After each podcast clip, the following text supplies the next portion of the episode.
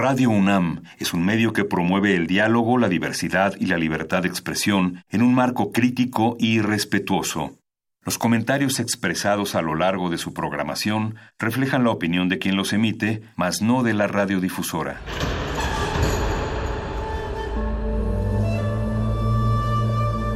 Un templo para la apreciación del ser mediante el sonido. mediante el sonido. Para nosotros. El sol sale durante la noche. Nuestros gritos llevan la mesura del silencio y el descontento está lleno de baile y risas. A todo, incluso a nosotros, nos resistimos. La universidad Ustedes y nosotros somos Resistencia modulada.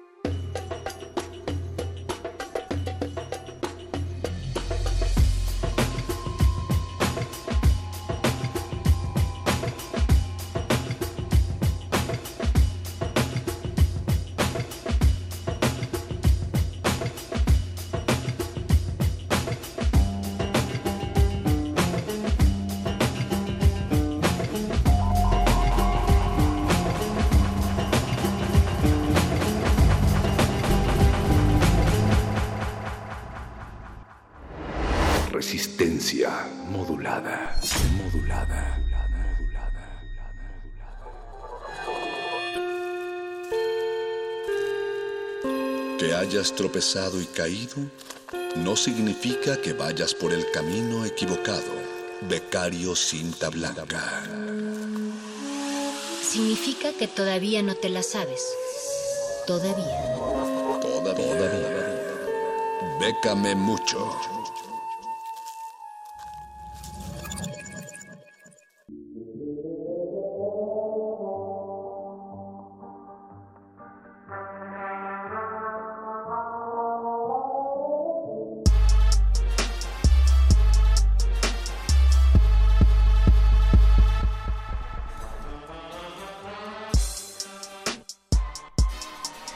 Buenas noches, queridos resistentes que como cada semana nos siguen fielmente en esta transmisión por el 96.1 FM. Yo soy Germán Alba, a.k.a. Lecharré, a.k.a. Charro.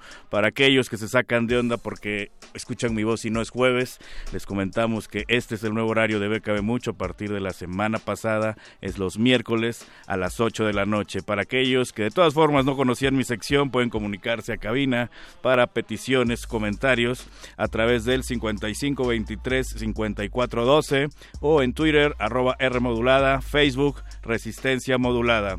Entonces, para aquellos que no conocían esta sección, eh, Beca de Mucho es una sección donde pueden encontrar ofertas, convocatorias, becas, concursos en general, donde pueden aplicar mexicanos sin importar en dónde hayan sido emitidos. Y la oferta que les traemos el día de hoy tiene que ver con teatro, pero antes de eso vamos a echar un par de anuncios parroquiales que me están pidiendo aquí.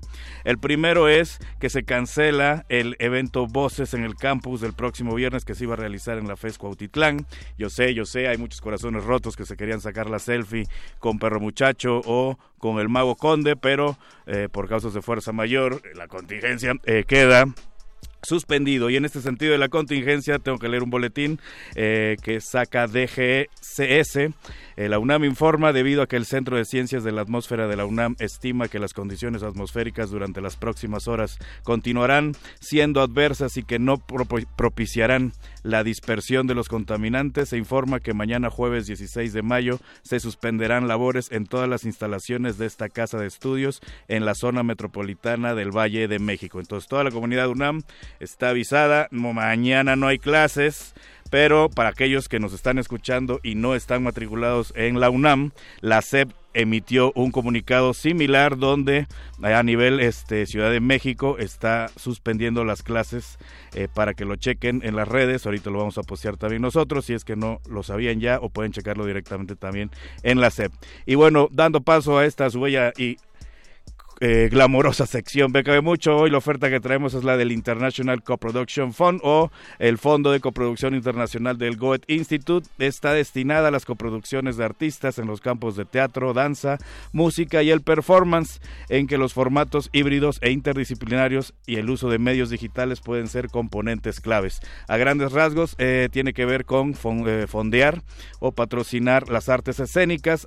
para aquellos que han aplicado al formato de coinversiones del FONCA es muy similar, se necesitan tres coinversores. El primero sería un extranjero, o sea, fuera de Alemania. Esta convocatoria se convoca desde Alemania.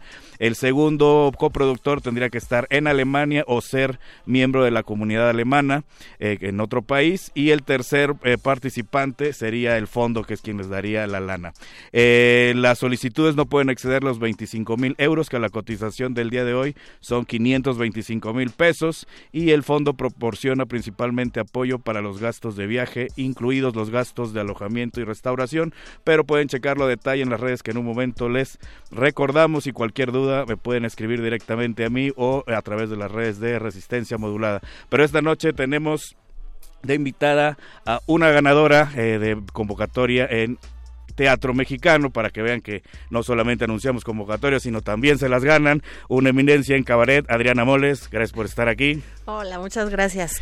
Y bueno, ella es ganadora de eh, la convocatoria de programación de artes escénicas 2019 del Sistema de Teatros de la Ciudad de México. Platícanos un poco cómo fue esto, cómo te enteraste, está difícil aplicar o no, tu experiencia en general.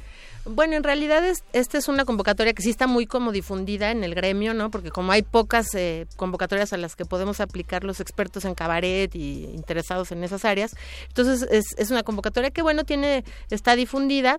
Entonces, bueno, pues... Eh, me enteré a través de, redes de los compañeros, etcétera, y pues me, me determiné a, aplicar con esta obra Divas de Corredor, que de alguna manera ya tenía cierta, cierta experiencia, ya tenía dos años en cartelera y que me, ha ido muy bien con ella, entonces dije, bueno, pues ¿por qué no? Vamos a, tirarle a lo grande y, yo quería estar en el Teatro Esperanza Iris. Ok, perfecto. Entonces, ¿cuál es el premio que obtuviste ahí específicamente? el premio, este, pues ese, ¿no? El, el, el, obtener la programación, o sea, el, el, que la obra esté programada y además, bueno, te dan un, una especie de, de incentivo económico y todo para que como apoyo de producción. Ok, entonces Divas de Corredor, platícanos un poco de, de, esta puesta en escena.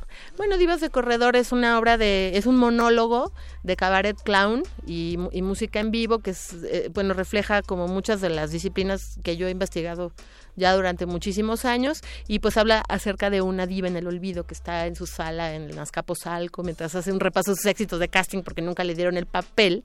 Entonces, pues es un poco mostrar el ridículo del fracaso, ¿no? Es, y, una crítica a la cultura del éxito. Ok, ok. ¿Y cuándo se presenta eh, y en dónde? Divas de Corredor va a estar el 19 de mayo en el Teatro de la Ciudad de Esperanza Iris a las 18 horas.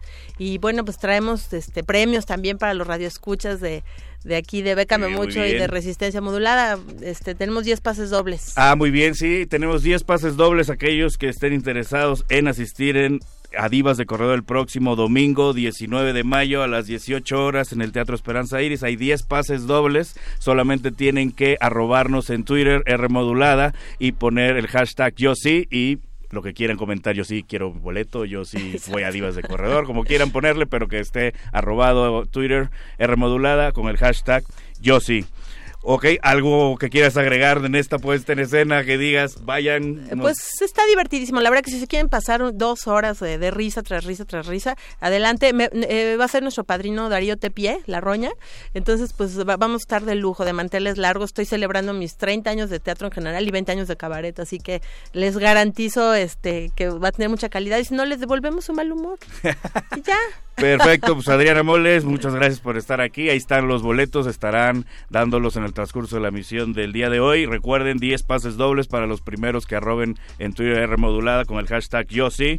Divas de Corredor el próximo 19 de mayo, que es domingo, en el Teatro de la Ciudad Esperanza Iris. Para aquellos que estaban interesados en la convocatoria de teatro, pueden escribirme directamente en Facebook, Lecharrec, hashtag Bécame Mucho, en las redes oficiales de Resistencia Modulada, que se las voy a repetir, es en Facebook Resistencia Modulada, Twitter R Modulada, o pueden hablar al teléfono 55235412 y recuerden que la beca es de quien la trabaja. Gracias, Adriana. A ustedes, besos, los espero.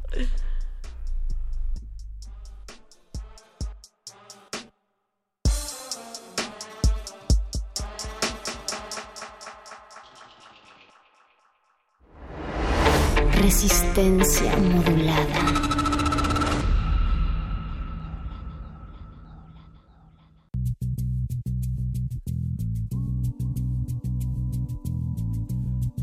Like they want us to be afraid, man. Maybe we just like being afraid. Maybe we just so used to it at this point that it's just a part of us, part of our culture. Security alert on orange. It's been on orange since 01, G. I mean, what's up, man? Can a brother get yellow, man? Just for like two months or something? God damn. Sick of that.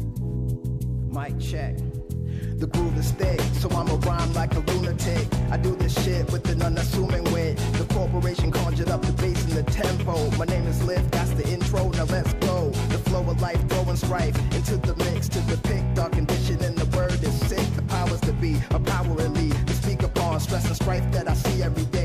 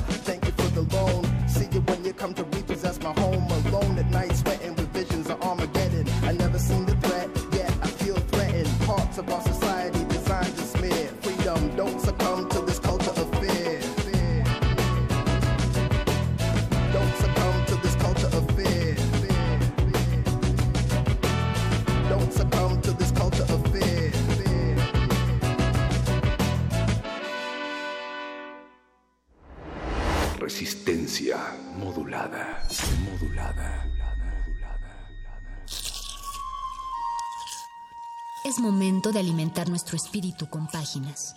Las letras son la botana del alma.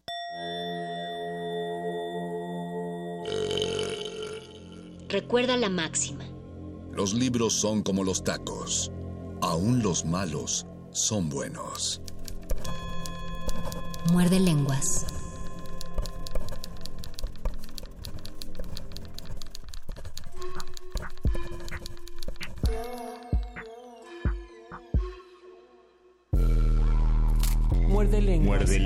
Muerde lenguas.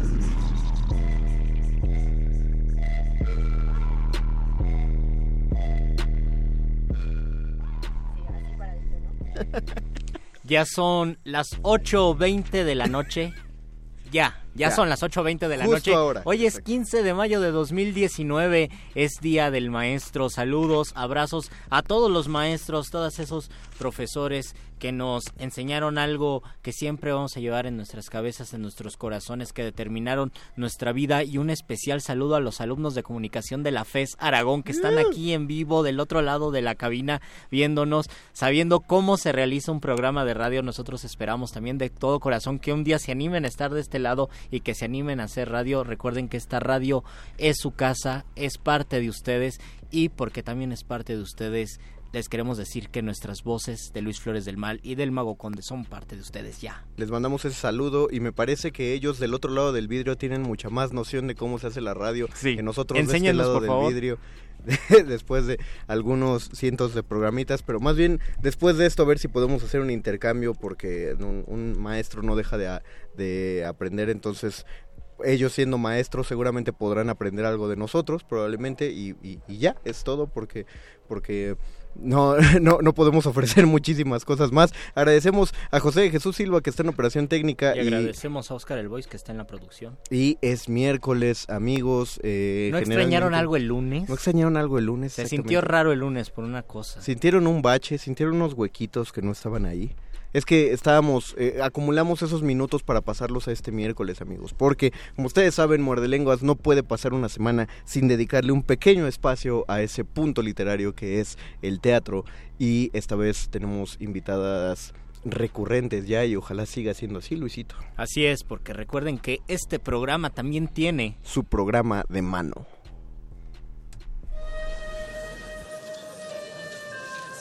La poesía que sale de la página y se sube al escenario requiere de sus propios oídos.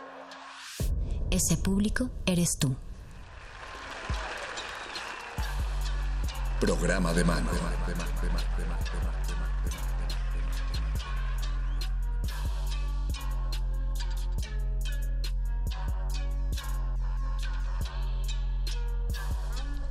Ya escucharon las voces desde que empezó Muerde Lenguas, porque esto, no, no, no, no, es, es lo correcto y es lo adecuado y es lo ideal, porque tenemos de nuevo a Tejiendo Redes y su red activa aquí en la cabina de Radio Nam. Y cada vez son Gracias. más, cada vez se suman Sí, más, nos cosa que nos hace muy felices. Está Susana Meléndez, bienvenida, Susana. Hola, muchísimas gracias. Itzel Lapisco. Hola, ¿cómo estás, Conde? ¿Cómo estás, Luis? Bien, ¿Cómo- estamos muy felices, contentos de que ¿Sí? lleguen, a pesar de la contingencia, el calorón y, eh, y que es día de asueto también. Ya sé. Bueno, de, Bueno, no. para otros.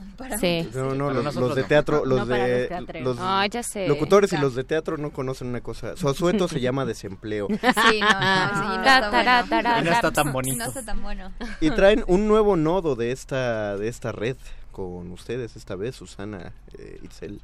Se llama Berenice Nava. Bienvenida Chan, chan. sea. Bienvenida, Berenice Bienvenida, Nave. Berenice. Hola. Nava, Muchas Nava. gracias. Bienvenida a la nave Nava. A la nave. Tu cabina radiofónica. Cuéntenos ahora cómo ha progresado desde la última vez que nos vimos cuando ya habían anunciado las directoras y las dramaturgas que iban a ser parte de esta cooperación Sí. entre Argentina y Porque México. si ustedes no recuerdan o ustedes no eh, No nos estuvieron, no nos sintonizaron, entrevistamos a un proyecto que se llama Tejiendo Redes, el cual se encarga de establecer comunicación, en este caso de México con Argentina, para llevar al escenario obras de teatro de dramaturgas argentinas y de directoras mexicanas. Exactamente. Exactamente, muy y bien. lo que hicimos la vez pasada fue decir las directoras ganadoras, las seis increíbles directoras que van a trabajar ahora con nosotros. Y Berenice, deja de hacer historias Sí, y preséntate, por favor. sí. No, no, no, deje que- que, continúe. Ya nos que taguea. siguen las redes. Exactamente, sí. Eh, es que es, es que es una es, es una entrevista transmedia, ven, hay cosas que se van a perder de la entrevista si no se meten al Instagram. Obvio. y ven la historia. Claro. Solo así, solo así se complementa. Exacto, solo así sucede. Claro. Pero bueno, hablando de las novedades, regresando a lo que me preguntaste. Conde, es que nos vamos a presentar los días de lecturas dramatizadas. Ok. Son en octubre y nos vamos a presentar el 25, 26 y 27 de octubre. El 25 de octubre vamos a estar en Teatro Casa de la Paz, que se alzó la huelga. Muchísimas gracias. Está bien. Sí, porque aunque era octubre no se sabía, ¿no? Exactamente, estábamos en la incertidumbre, ¿no? Como vida de teatrero. Pero ya lo sabemos y el sábado y el domingo nos estaremos presentando en Casa de la Cultura de Tlalpan de la Universidad del Estado de México. Entonces vamos a estar en dos puntos, eh, sur y centro. Bien, bien, bien, bien, perfecto. Ya eso ya está acomodado. Va a seguir, eh, va a seguir anunciándose de igual manera en las redes sociales. Sí, ¿no? sí, Eh, sí, eso lo vamos Sí. a estar repitiendo hasta el cansancio. Qué Así bueno. que por favor síganos en nuestras redes sociales, Instagram, Facebook, estamos como tejiendo redes. Jóvenes y- hacedoras de teatro. Exacto, todo eso. Y el, el loguito que tenemos está muy increíble. Sí. De ¿No? nuestra ¿Y eso super fotógrafa Está bien brasileña. padrísimo. De hecho, porque ahorita ha coincidido mucho con situaciones que he, eh, que he visto, he experimentado de compañeras de teatro que hay una, se están abriendo no solo desde tejiendo redes, sino en general una oportunidad de mucha, mucho trabajo colaborativo. Si una de las cosas sufre o padece, no solo los teatreros, sino cualquier artista, cualquiera que decide dedicarse a esto, es justamente la falta de, de trabajo y uno tiene que generar sus propios proyectos. Y la fortuna es que el teatro se hace cooperativo, entonces si son seis personas que necesitan tener un proyecto, necesitan en qué trabajar para empezar a generar algo, pues qué bueno que se están haciendo estas, estas conexiones. Sí, y vinculaciones con otros, otras personas, otros otras artistas. latitudes. Exactamente. Exacto, es muy Sí, es increíble muy todo eso. Sí, hemos encontrado mujeres muy, muy generosas, de, con mucha trayectoria y con poca trayectoria, que, o sea, sin, sin esperar algo han, es- han estado tejiendo con nosotras, ¿no? Y eso se agradece y gracias a todas ellas es que podemos ir avanzando cada vez más y, juntando territorios. Y por supuesto también hay que decirlo, los hombres aliados que han estado con nosotras nos han abierto puertas muy, muy grandes. ¿Y qué es lo que qué es lo que viene? ¿Qué es lo próximo? Lo ¿Qué es lo que vamos a próximo- anunciar el día de hoy? Sí, vam- vamos a dejar que nuestra querida productora Berenice Nava, que es una genia, nos cuente. A ver, venga, Eh, lo próximo que viene es el lunes Ujú. 20 de, de mayo Sí. a las 8, Seis. perdónenme, a las 6 pm en el Teatro El Milagro que está ahí en, en la calle de Milán, en la colonia Juárez. Vamos a tener la red activa que en la que hablaremos con iluminadoras. Ok, ok.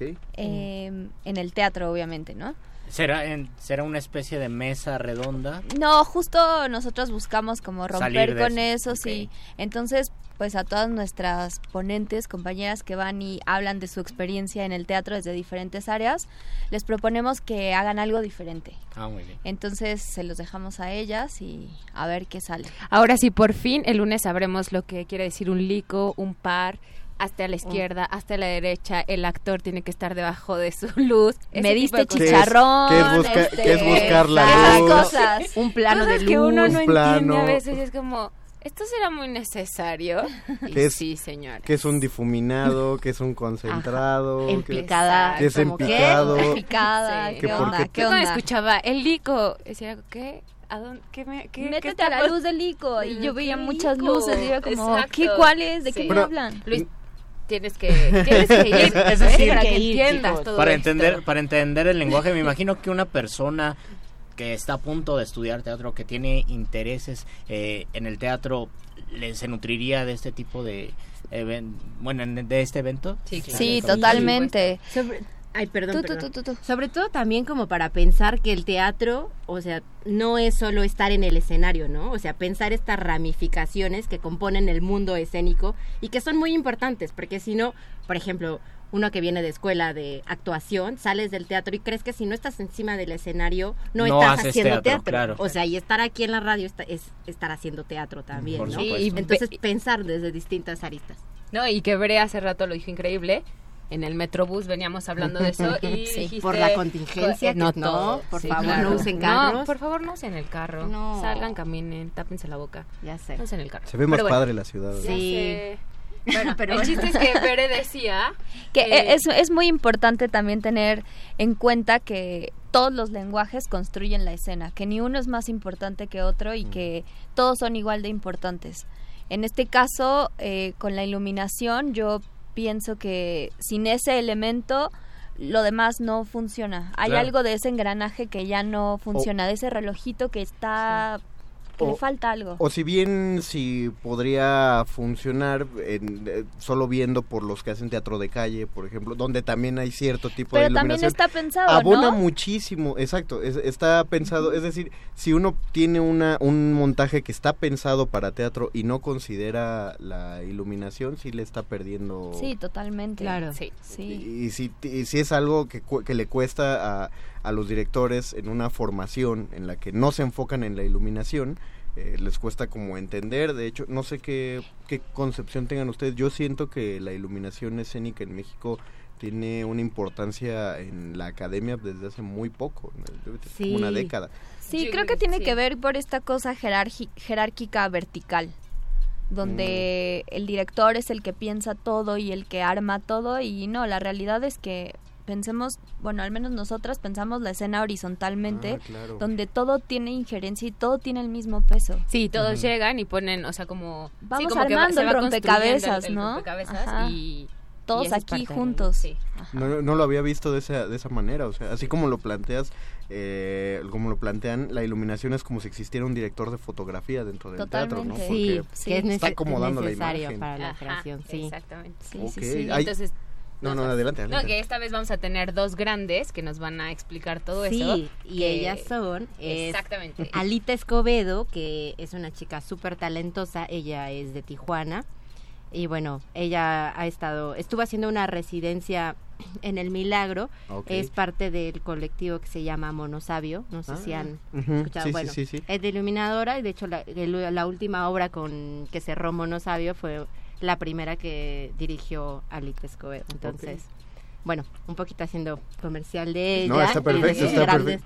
Para, eso es el espacio. Exactamente. Y la otra chica es Sara Alcántar, que, Ah. bueno, Sara Alcántar es una mujer igual muy talentosa. Eh, ayer fui a ver una de sus obras que ella está iluminando The Other Shore, que está en, bueno, de hecho hoy De- cierra. De microteatro, ¿no? No, en Ah, el, no, en no, el no Benito. Juárez. Es verdad, sí. Exacto, esa y bueno, tiene una iluminación increíble y después platicando con, con Sara, es una mujer que también es parte de la, com- de la Comuna Teatro y bueno, ella tiene como estos dos grandes proyectos que, que la van complementando, ¿no? Porque de- dentro de este proyecto que es parte, viaja, sale, sale un montón y entonces está, o sea, pareciera que no, pero está en contacto con con espacios que le van alimentando su visión de la luz, ¿no? Y bueno, es una gran mujer. Claro, verla. y muy joven.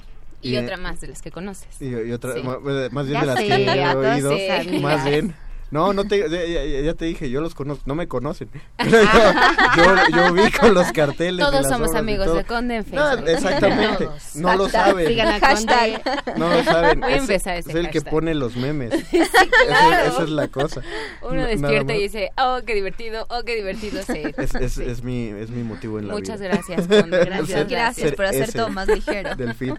Pues, este, entonces es el lunes 20, este próximo lunes, Sí. ya a las a las 6 6 de la tarde. A las Sí. seis de la en tarde, el milagro, no lo olviden. En el, en el Milagro, sí, ya les hemos dicho varias maneras de llegar al Milagro. eh, Está muy cerquita del Metro Cuauhtémoc, También también, del de Metrobús de. Hamburgo De y Hamburgo. de Insurgentes. Este, hay que hacer una reservación con ustedes. Sí, sí, en nuestras redes sociales, eh, un mensaje directo en Instagram o en inbox o en el mail que es tejiendo redes de arte.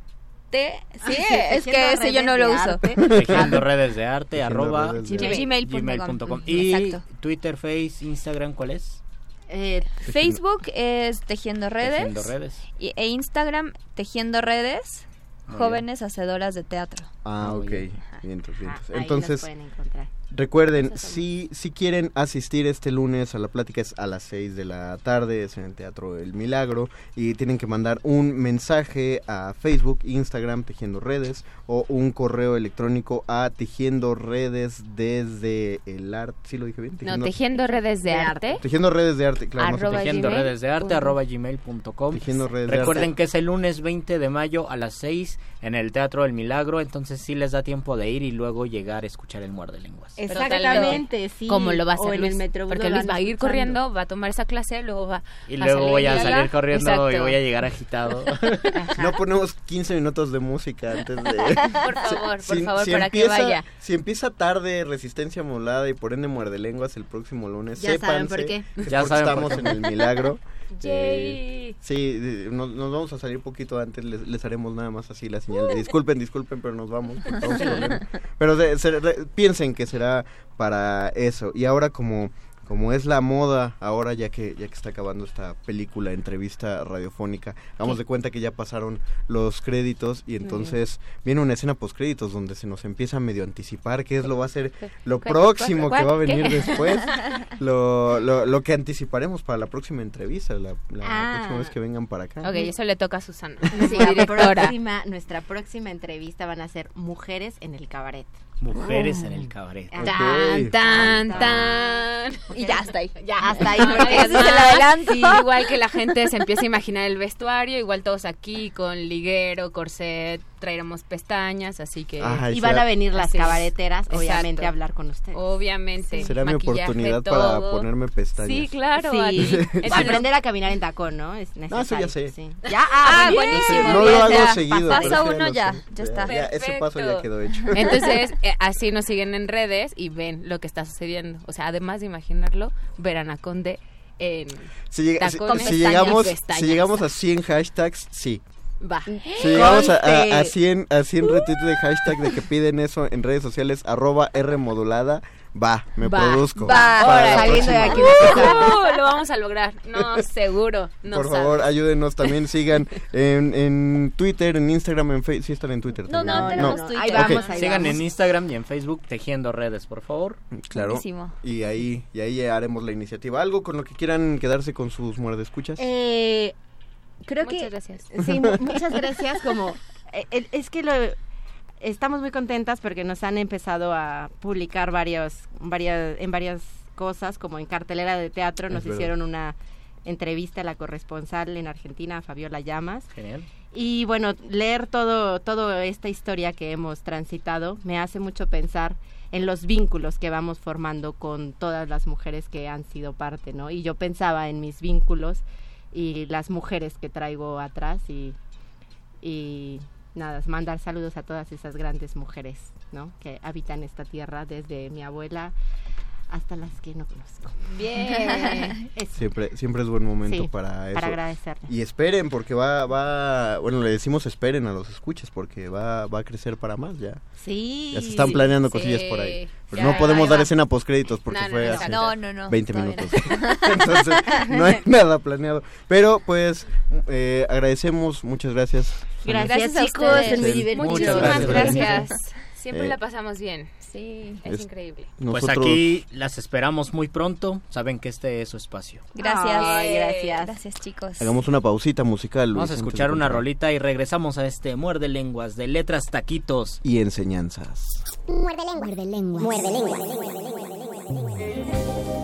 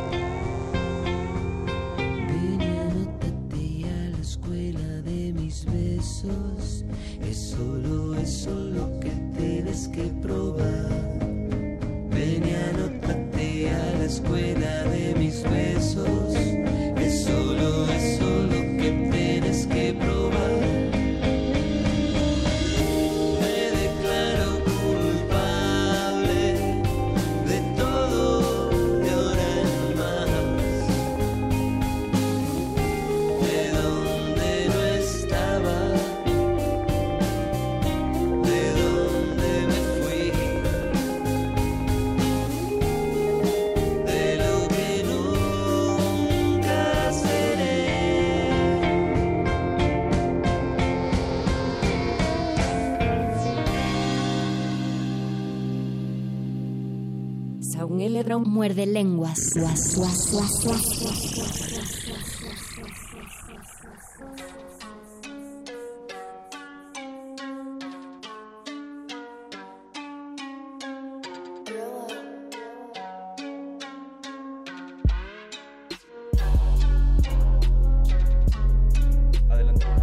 Regresamos a Muerde Lenguas, letras, taquitos, tacos de suadero y enseñanzas.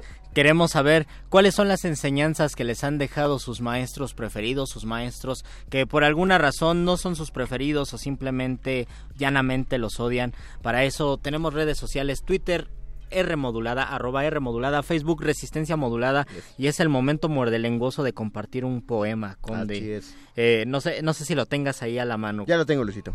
Ahí les va, es un poema largo, pero les va a gustar mucho. Agárrense porque esto dice así.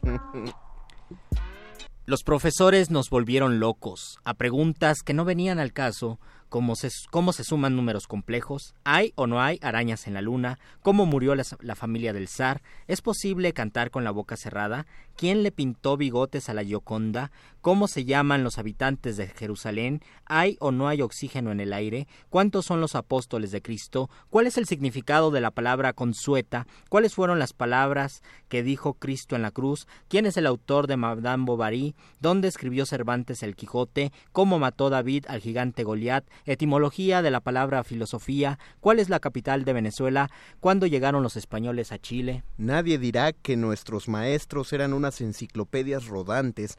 Exactamente todo lo contrario. Unos modestos profesores primarios o secundarios. No recuerdo muy bien, eso sí, que de bastón y levita, como que estamos a comienzos de siglo.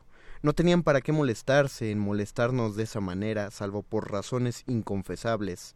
¿A qué tanta manía pedagógica, tanta crueldad en el vacío más negro? Dentadura del tigre, nombre científico de la golondrina. ¿De cuántas partes consta una misa solemne? ¿Cuál es la fórmula del anhídrido sulfúrico? ¿Cómo se suman fracciones de distinto denominador? Estómago de los rumiantes, árbol genealógico de Felipe II, maestros cantores de Nuremberg, Evangelio según San Mateo, nombra cinco poetas finlandeses, etimología de la palabra etimología. Ley de la gravitación universal, a qué familia pertenece la vaca, cómo se llaman las alas de los insectos, a qué familia pertenece el ornitorrinco, mínimo común múltiplo entre 2 y 3, hay o no hay tinieblas en la luz, origen del sistema solar, aparato respiratorio de los anfibios, órganos exclusivos de los peces, sistema periódico de los elementos, autor de los cuatro jinetes del apocalipsis, en qué consiste el fenómeno llamado espejismo, cuánto demoraría un tren en llegar a la luna, cómo se dice pizarrón en, en francés, subraye las palabras terminadas en consonante.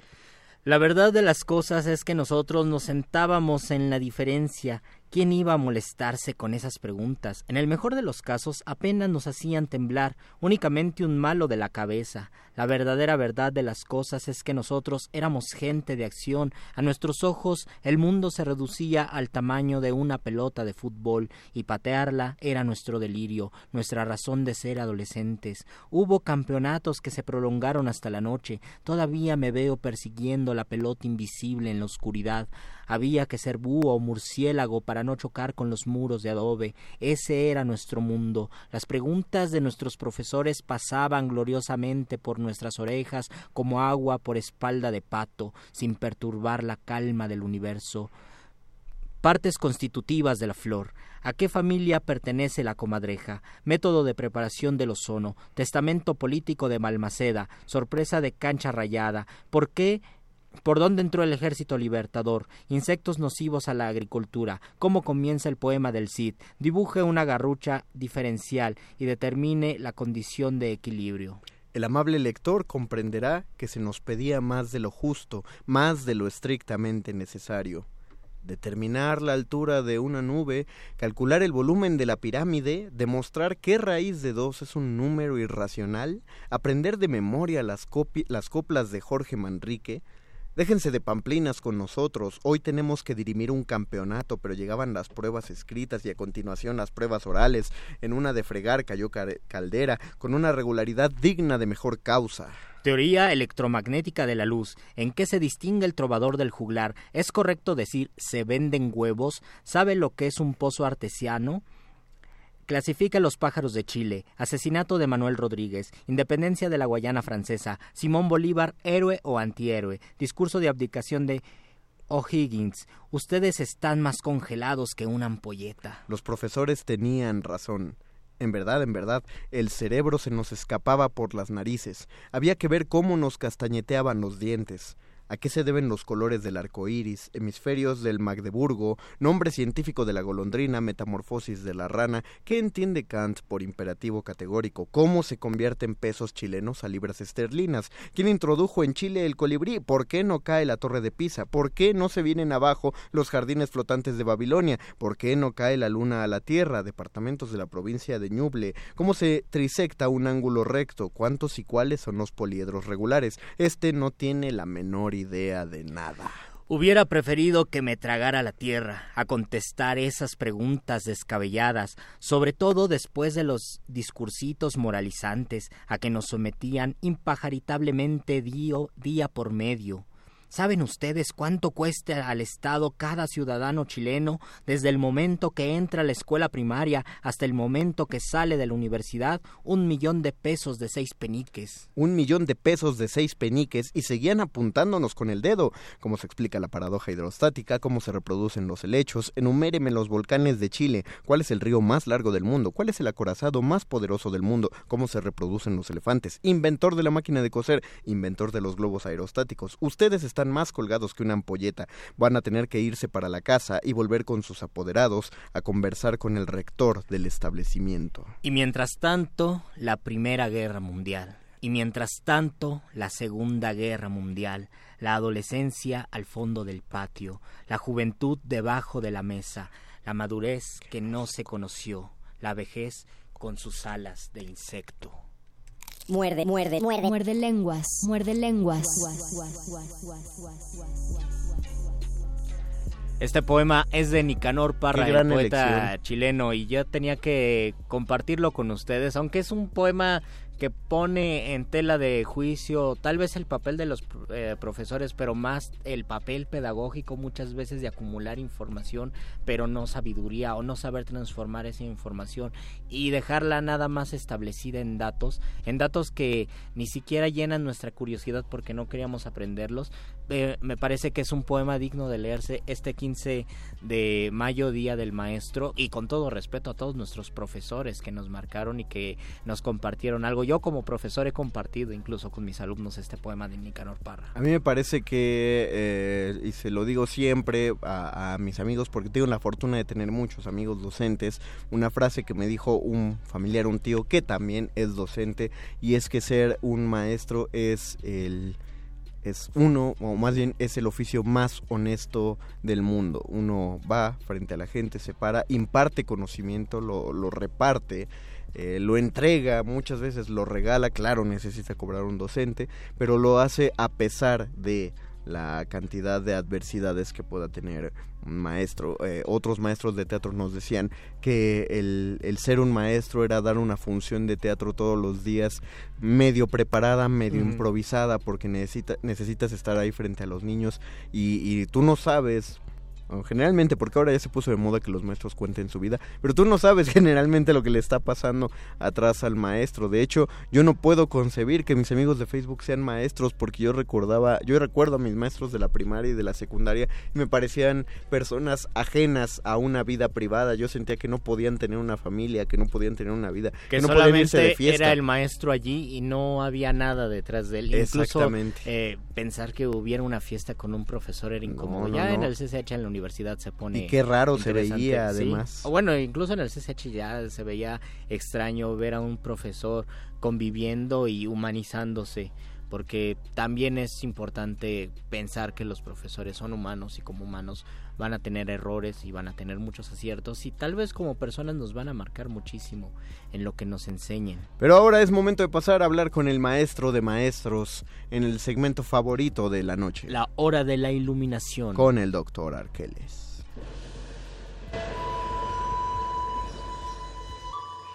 La cúspide filosófica de la lógica mítica. Un cúmulo eléctrico para la cómica fáctica. La hora de la iluminación. Con el doctor Arqueles.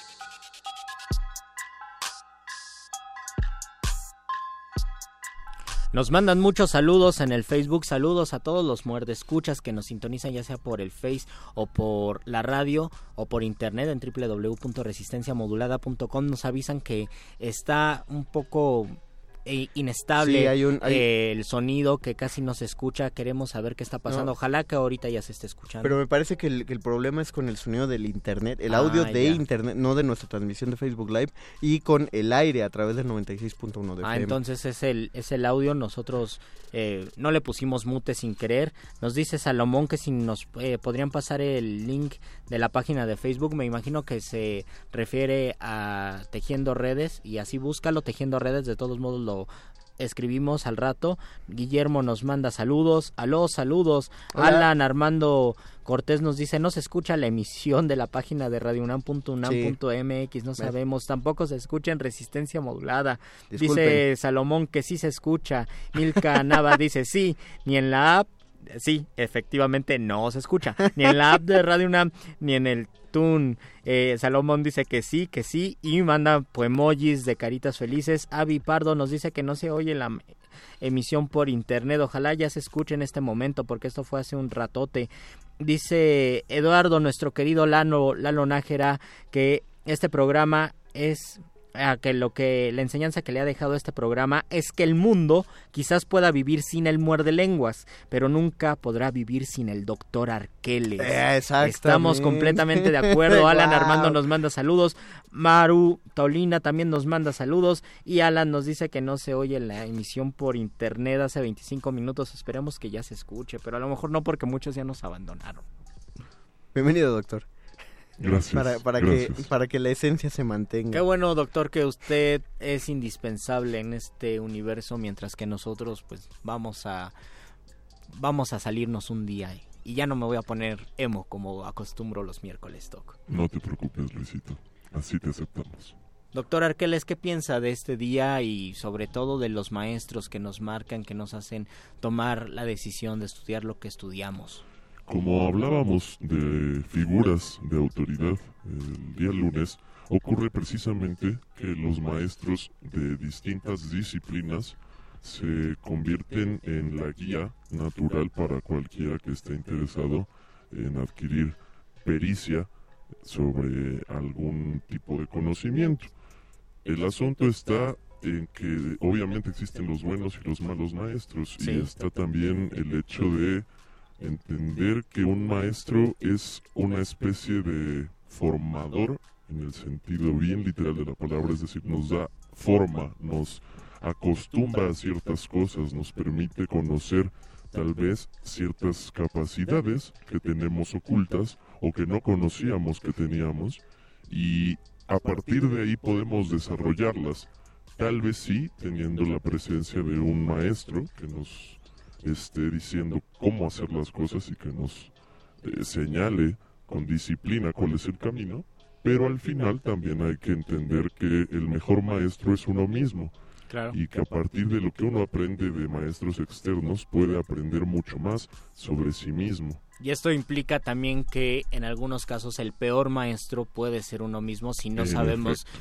pues conducirnos. Si no sabemos escucharnos, si no sabemos disciplinarnos, si en el afán de aprender algo no establecemos tal vez la responsabilidad y el compromiso hacia este nuevo aprendizaje como el camino a seguir.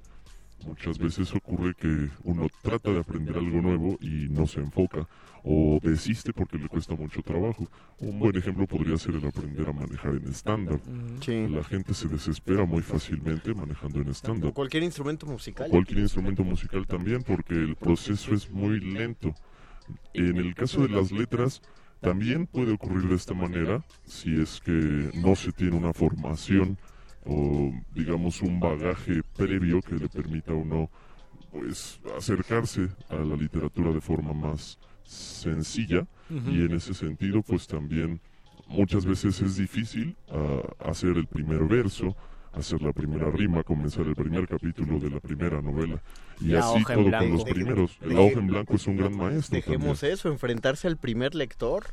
Claro, ¿no? al primer crítico. Al primer crítico o al, al primer este al primer a la primera ausencia de lector, porque uno escribe su primer cuento y todos tus amigos de Facebook lo leen, escribes el segundo y como ya te leyeron el primero, pues ya Ya no te lees. ya dejaste de ser novedad. A eso también tienes que enfrentarte a, a dejar de ser la novedad de tu Y tendríamos que red. enfrentarnos a nosotros mismos en relación de edad y de pasar el tiempo. Se dice que un, un niño quiere aprender y se hace muchas preguntas, un adolescente se hace menos, pero se sigue haciendo preguntas.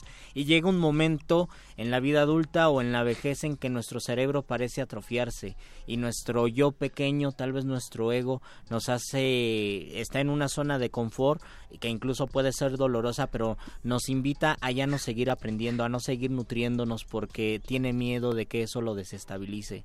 ¿Qué tanto hay de cierto en esto, doctor? Pues podría decirse que el que nosotros regresemos a ese niño interno nos permite entender tal vez el factor central del aprendizaje, que es el asombrarse continuamente.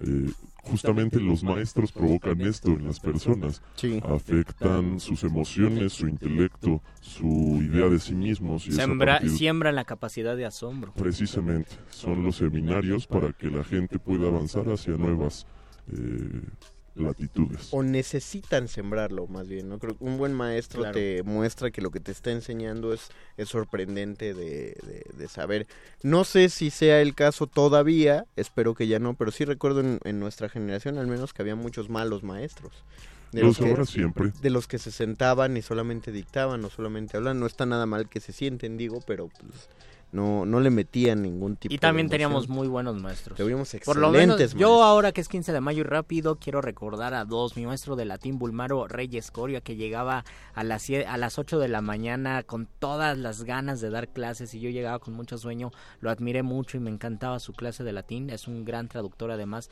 Y mi maestro Romeo Tello, que era de literatura iberoamericana. Muchos de, muchos de mi generación que tuvimos clases con él, queríamos ser como él al momento de enseñar. Yo siempre, yo voy a recordar a mi maestra Rebeca Cabañas, que en morfosintaxis fue la que me enseñó a versificar y a Oh. analizar los ¿De la prepa dos? No, de la facultad. facultad. Lo aprendí hasta la facultad. Ah, mi maestra de Yanira Cepeda Soto, que ella fue la de literatura Ah, de bien. la prepa, y al maestro Martínez, Fernando Martínez Monroy. Que ha estado aquí. Que ha estado Saludos aquí. al maestro Fernando. Y pues ya llegó la maestra de maestras, amigos. Ya llegaron las maestras de maestras.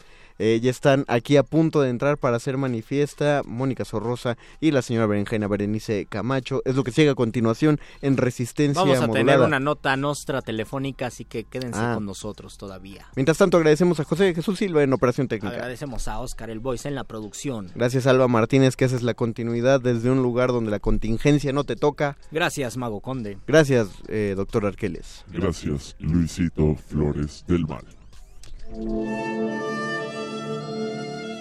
Última enseñanza del día. El dinero no compra la felicidad. Pero compra libros y tacos. Y eso se le parece mucho. Medítalo.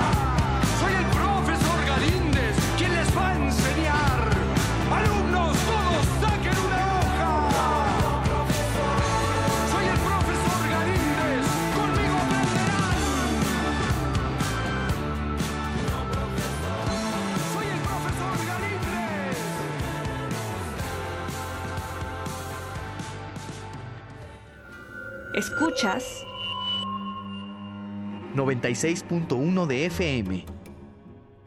XEUN. Radio UNAM. Comunícate con nosotros.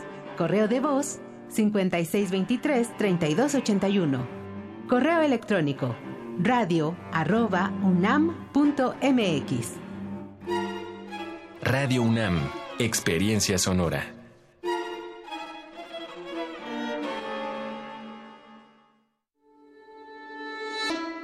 Ai Weiwei. Restablecer memorias. Restablecer memorias. A pesar de la distancia geográfica, el artista de origen chino explora los traumas de las experiencias de China y México en un relato que apela a la obligación de construir la memoria social. Museo Universitario Arte Contemporáneo. MUAC, en Ciudad Universitaria, del 13 de abril al 6 de octubre. En el año 420 a.C., un hombre pasaba horas tratando de resolver los enigmas orgánicos del ser humano. Hoy, gracias a él, lo último sobre investigación y salud llegará a tus oídos. Hipócrates 2.0. Investigación y vanguardia en salud. Escucha esta serie coproducida por el Programa Universitario de Investigación en Salud y Radio UNAM todos los martes a las 18 horas por el 96.1 de FM. Radio UNAM, Experiencia Sonora.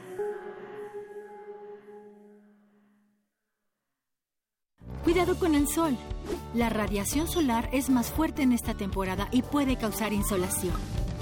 A largo plazo, causa manchas y envejecimiento prematuro de la piel y es factor de cáncer. Ponte ropa holgada de manga larga, revisa el índice UV, evita las horas de más calor y cuida a los niños y adultos mayores. No olvides el bloqueador solar. El calor es vida, siempre con precaución. Sistema Nacional de Protección Civil.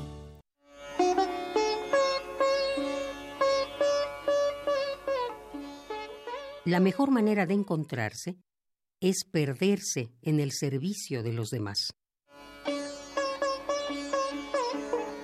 Gandhi.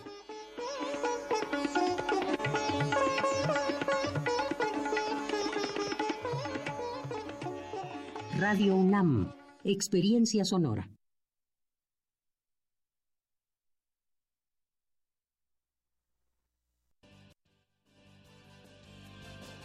Interrumpimos lo que sea que esté escuchando para darle nuestro supuesto corte informativo. La nota nostra. No lo dijimos primero, pero lo decimos mejor.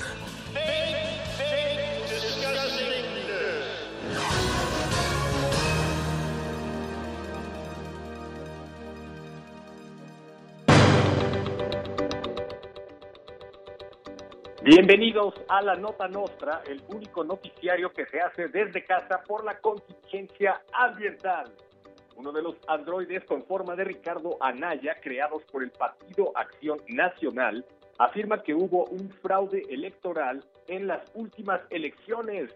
En un comunicado, Ricardo Anaya, ex candidato del PAN a la presidencia de la República, dijo que fue víctima de un fraude electoral y le pidió a los demás ex candidatos que se sumen a su causa de contar voto por voto y casilla por casilla, además de que los invitó a un plantón a su casa de lujo en Atlanta.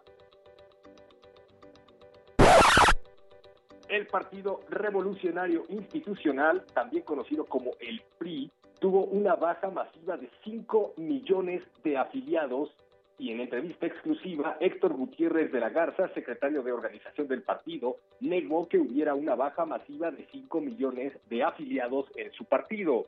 En otras noticias, Morena, el Movimiento de Regeneración Nacional, reportó el día de hoy 5 millones de nuevos miembros entre sus filas. La jefa de gobierno de la Ciudad de México, Claudia Sheinbaum, evitó dar información acerca de la nata de aire podrido que se encuentra encima de la nata de aire podrido que se encuentra habitualmente en la capital mexicana. La jefa de gobierno se declaró en paro de labores debido a la contingencia ambiental y dijo, mediante un correo electrónico, que a partir de ahora va a trabajar desde su casa. Y en otras noticias, el presidente Andrés Manuel López Obrador dijo en conferencia mañanera que la cortina de humo que cubre a la Ciudad de México es una cortina de humo de la mafia del poder para que no pensemos en cosas verdaderamente importantes. Agregó que los que sobrevivan a los gases tóxicos van a recibir una beca del gobierno federal.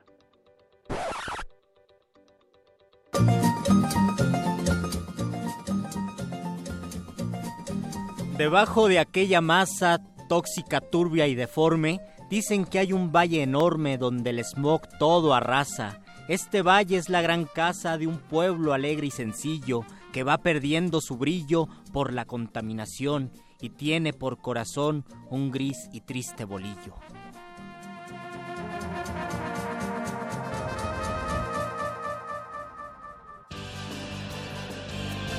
Estas fueron las noticias del día. Si no lo escuchó aquí, entonces fue en otra estación.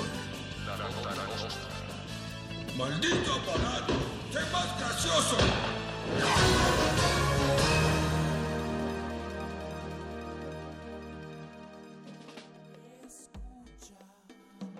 Escuchas Resistencia modulada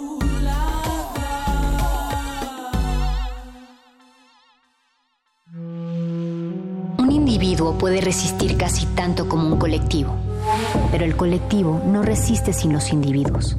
Manifiesto.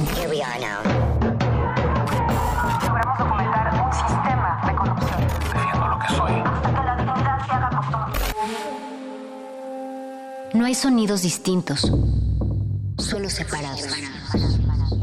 Tu cuerpo es una revolución. Manifiéstate.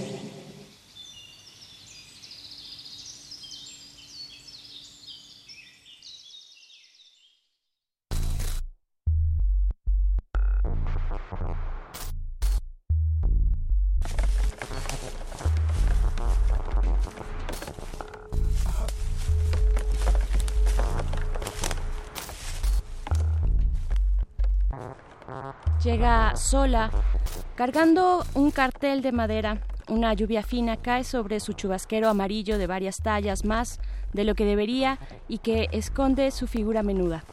Cruza los arcos del majestuoso edificio Riksdag, el Parlamento sueco, y sigue andando en línea recta, ignorando el trajín de la calle. Son casi las 8 de la mañana del viernes y en la plaza de Mintorget ya hay gente esperándola. Ella apenas intercambia algunas palabras y coloca su cartel al lado de una jardinera. Skolk for Climatet. Huelga escolar por el clima. En este lugar del centro de Estocolmo empezó todo en agosto. fue cuando Greta Thunberg, hasta entonces conocida por ser hija de una famosa cantante sueca de ópera, emprendió la protesta que la convertiría en pocos meses en el símbolo del movimiento juvenil de la lucha contra el cambio climático, ese cambio que promete llenar las plazas en la huelga mundial del 15 de mayo. Crónica de María Ángela Paone para el país acerca de la huelga escolar sobre, sobre el clima, Estocolmo, marzo 2019.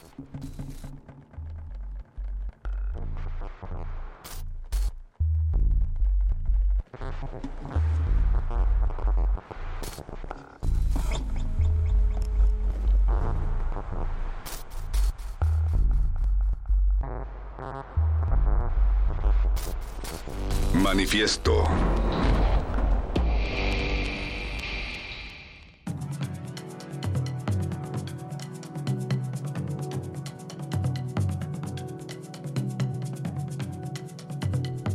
Bienvenidos y bienvenidas a este manifiesto que se escucha a través de toda la nata que cubre la Ciudad de México, una ciudad donde todo lo bueno y todo lo malo convive en cada calle, en cada crucero y una ciudad a la que tanto odiamos y amamos a la vez. Mi nombre es Mónica Sorrosa y encantada de estar al lado de Berenice Camacho.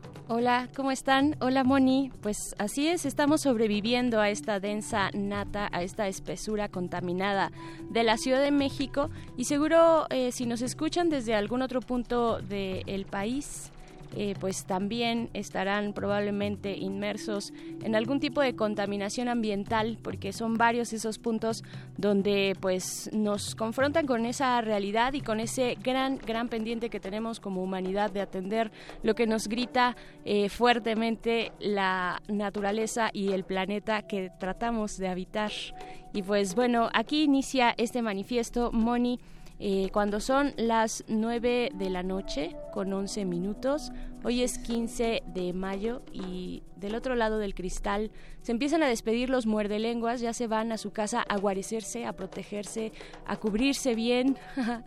Está también la producción a cargo de Oscar Sánchez, el voice, eh, Moni, y pues en esta ocasión estaremos pues hablando y, y compartiendo con ustedes distintos, distintos temas. Así es, Veres, somos, somos parte importante de del problema, pero también parte importante de esta solución, así como quien solucionará nuestros problemas operativos esta noche es José de Jesús Silva, que ya tomó los controles de esta nave nodriza que se llama Resistencia Modulada y de esta cápsula que es Manifiesto. Recuerden que se escribe con X y se pronuncia como quieran. Tenemos redes sociales, pongan el hashtag Manifiesto con X al final para contarnos si, si se han sentido mal también en esta contingencia. Hacíamos un sondeo con el equipo de resistencia modulada y había varios compañeros que ya tenían pues indicios de, de malestares, dolor de garganta, sangrado de nariz, en fin. Es una cuestión que, que como ya se ha dicho en los noticieros y, y en los diarios, cuando, cuando más nos afecta es solo cuando nos damos cuenta. Pareciera que el resto del de, año, el resto del tiempo, no tomamos esas seguras, e, esas medidas de ni de seguridad ni de protección al ambiente que son tan importantes y tan esenciales. A veces pensamos, como dice Braulio Ornedo Rocha, pensamos que la naturaleza nos pertenece y no nos damos cuenta que somos nosotros los que pertenecemos a la naturaleza. Así es que platíquenos, platíquenos cómo va su día bajo esta espesa cortina de humo. Así es, platíquenos también eh, el reporte ciudadano. Vamos a hacer un reporte ciudadano desde aquí.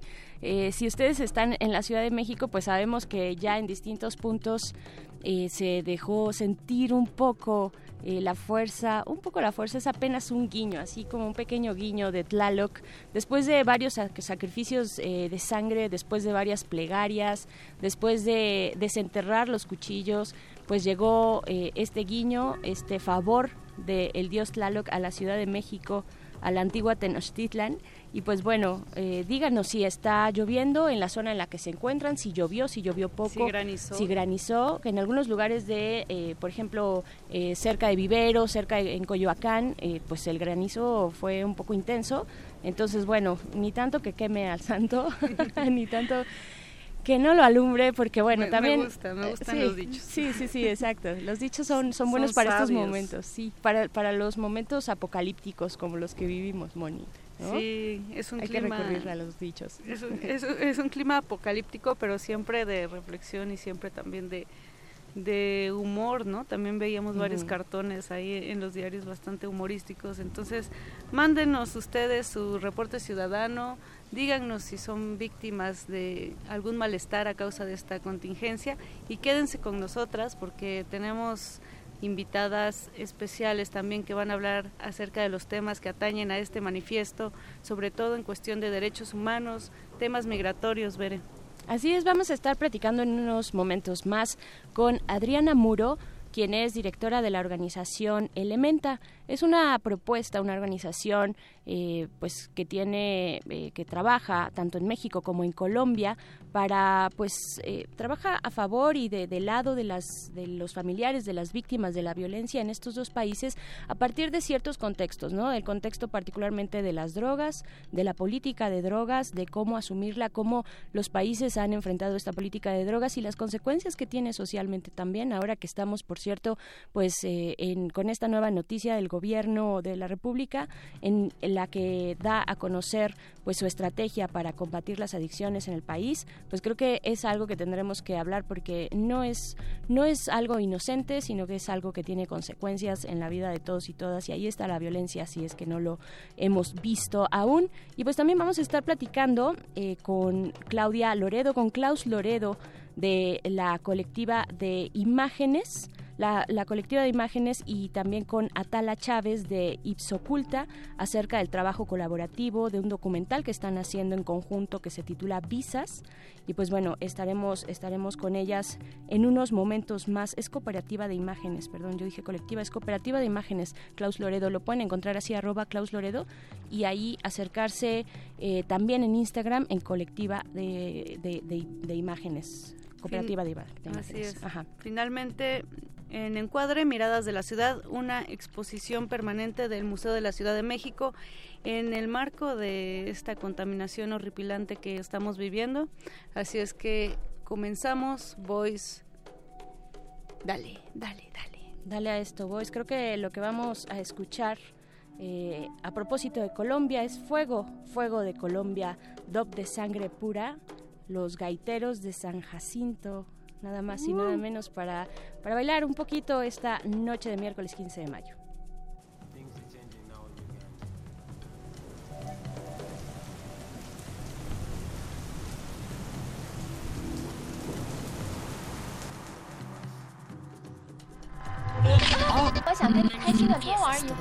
Manifiesto. Un fuego de sangre pura que con lamento se canta.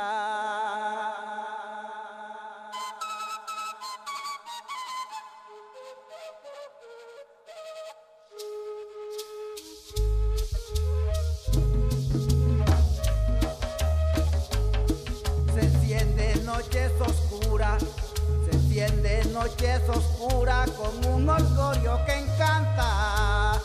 Los repiques de tambores, la raza negra levanta y el indio pasivamente con su melódica gaita interrumpen el silencio cuando una fogata baila. Y yo siento por mis penas un fuego que no se apaga.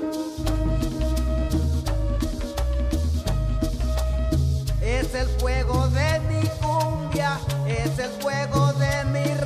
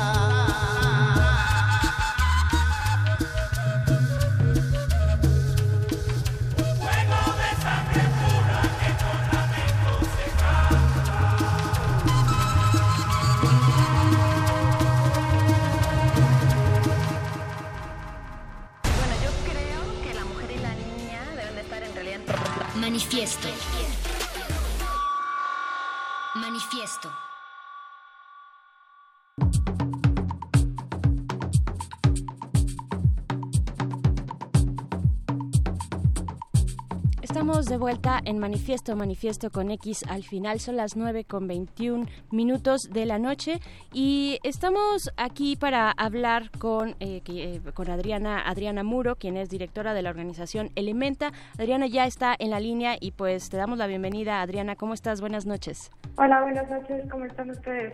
Bien, pues muy bien, eh, con ganas de platicar contigo acerca del trabajo que hacen en esta organización. Es una organización eh, de la que, pues, eh, entiendo que tienen no mucho tiempo, por lo menos aquí en México, pero que también tienen una relación muy importante, eh, particularmente en Colombia. Cuéntanos, por favor, eh, Adriana, ¿qué es Elementa? Te cuento, la Mesa es una organización de derechos humanos que nació en 2014. Somos un grupo de mujeres mexicanas y colombianas que desde Bogotá eh, decidimos crear esta organización con la intención de generar investigación sociojurídica, procesos de incidencia y consultoría eh, para aportar a la causa de derechos humanos. Lo hacemos en dos líneas de acción específicamente, por un lado justicia y reparación y por el otro política de drogas y derechos humanos. Desde el 2018, con estos cambios de gobierno y un poco entusiasmados con el tema del cambio de administración, eh, decidimos iniciar nuestro trabajo formalmente en México eh, para impulsar temas sobre todo relacionados con verdad, justicia y reparación por un lado y por el otro eh, con la intención de eh, aportar a las políticas de drogas pero con un enfoque de derechos y de construcción de paz. Claro. Adriana, te voy a pedir un, que te acerques un poquito más a tu, a tu teléfono para que eh, eliminemos un poco el eco que, que, y este, esta reverberación, pero eh, es, es bien interesante el, este ángulo precisamente que, que proponen acerca, o este, este acercamiento a la política de drogas, eh, pues es un tema que ha estado en estas dos eh, latitudes, ¿no? Tanto en Colombia como en México, con una fuerza, particularmente en México últimamente, y con Colombia, pues una historia eh, también que, que se enmarca en mucha violencia, ¿no? ¿Cómo, cuál, es, cuál, ¿Cuál es el acercamiento que tienen ustedes? ¿Cuál es el enfoque de la política de drogas que proponen desde Documenta eh, con temas también de derechos humanos?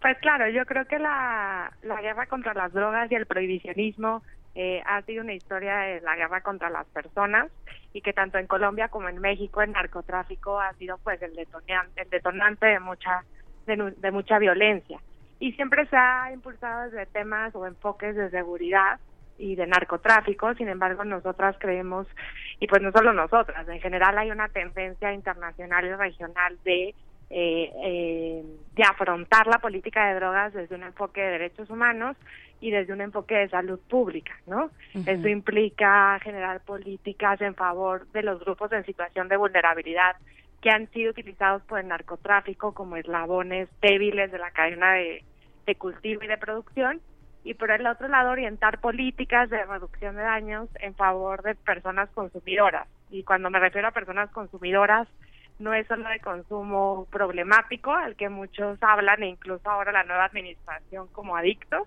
uh -huh. sino también a los consumidores que no son problemáticos y que les debe de garantizar su derecho a la información, a la salud y al libre desarrollo de la personalidad.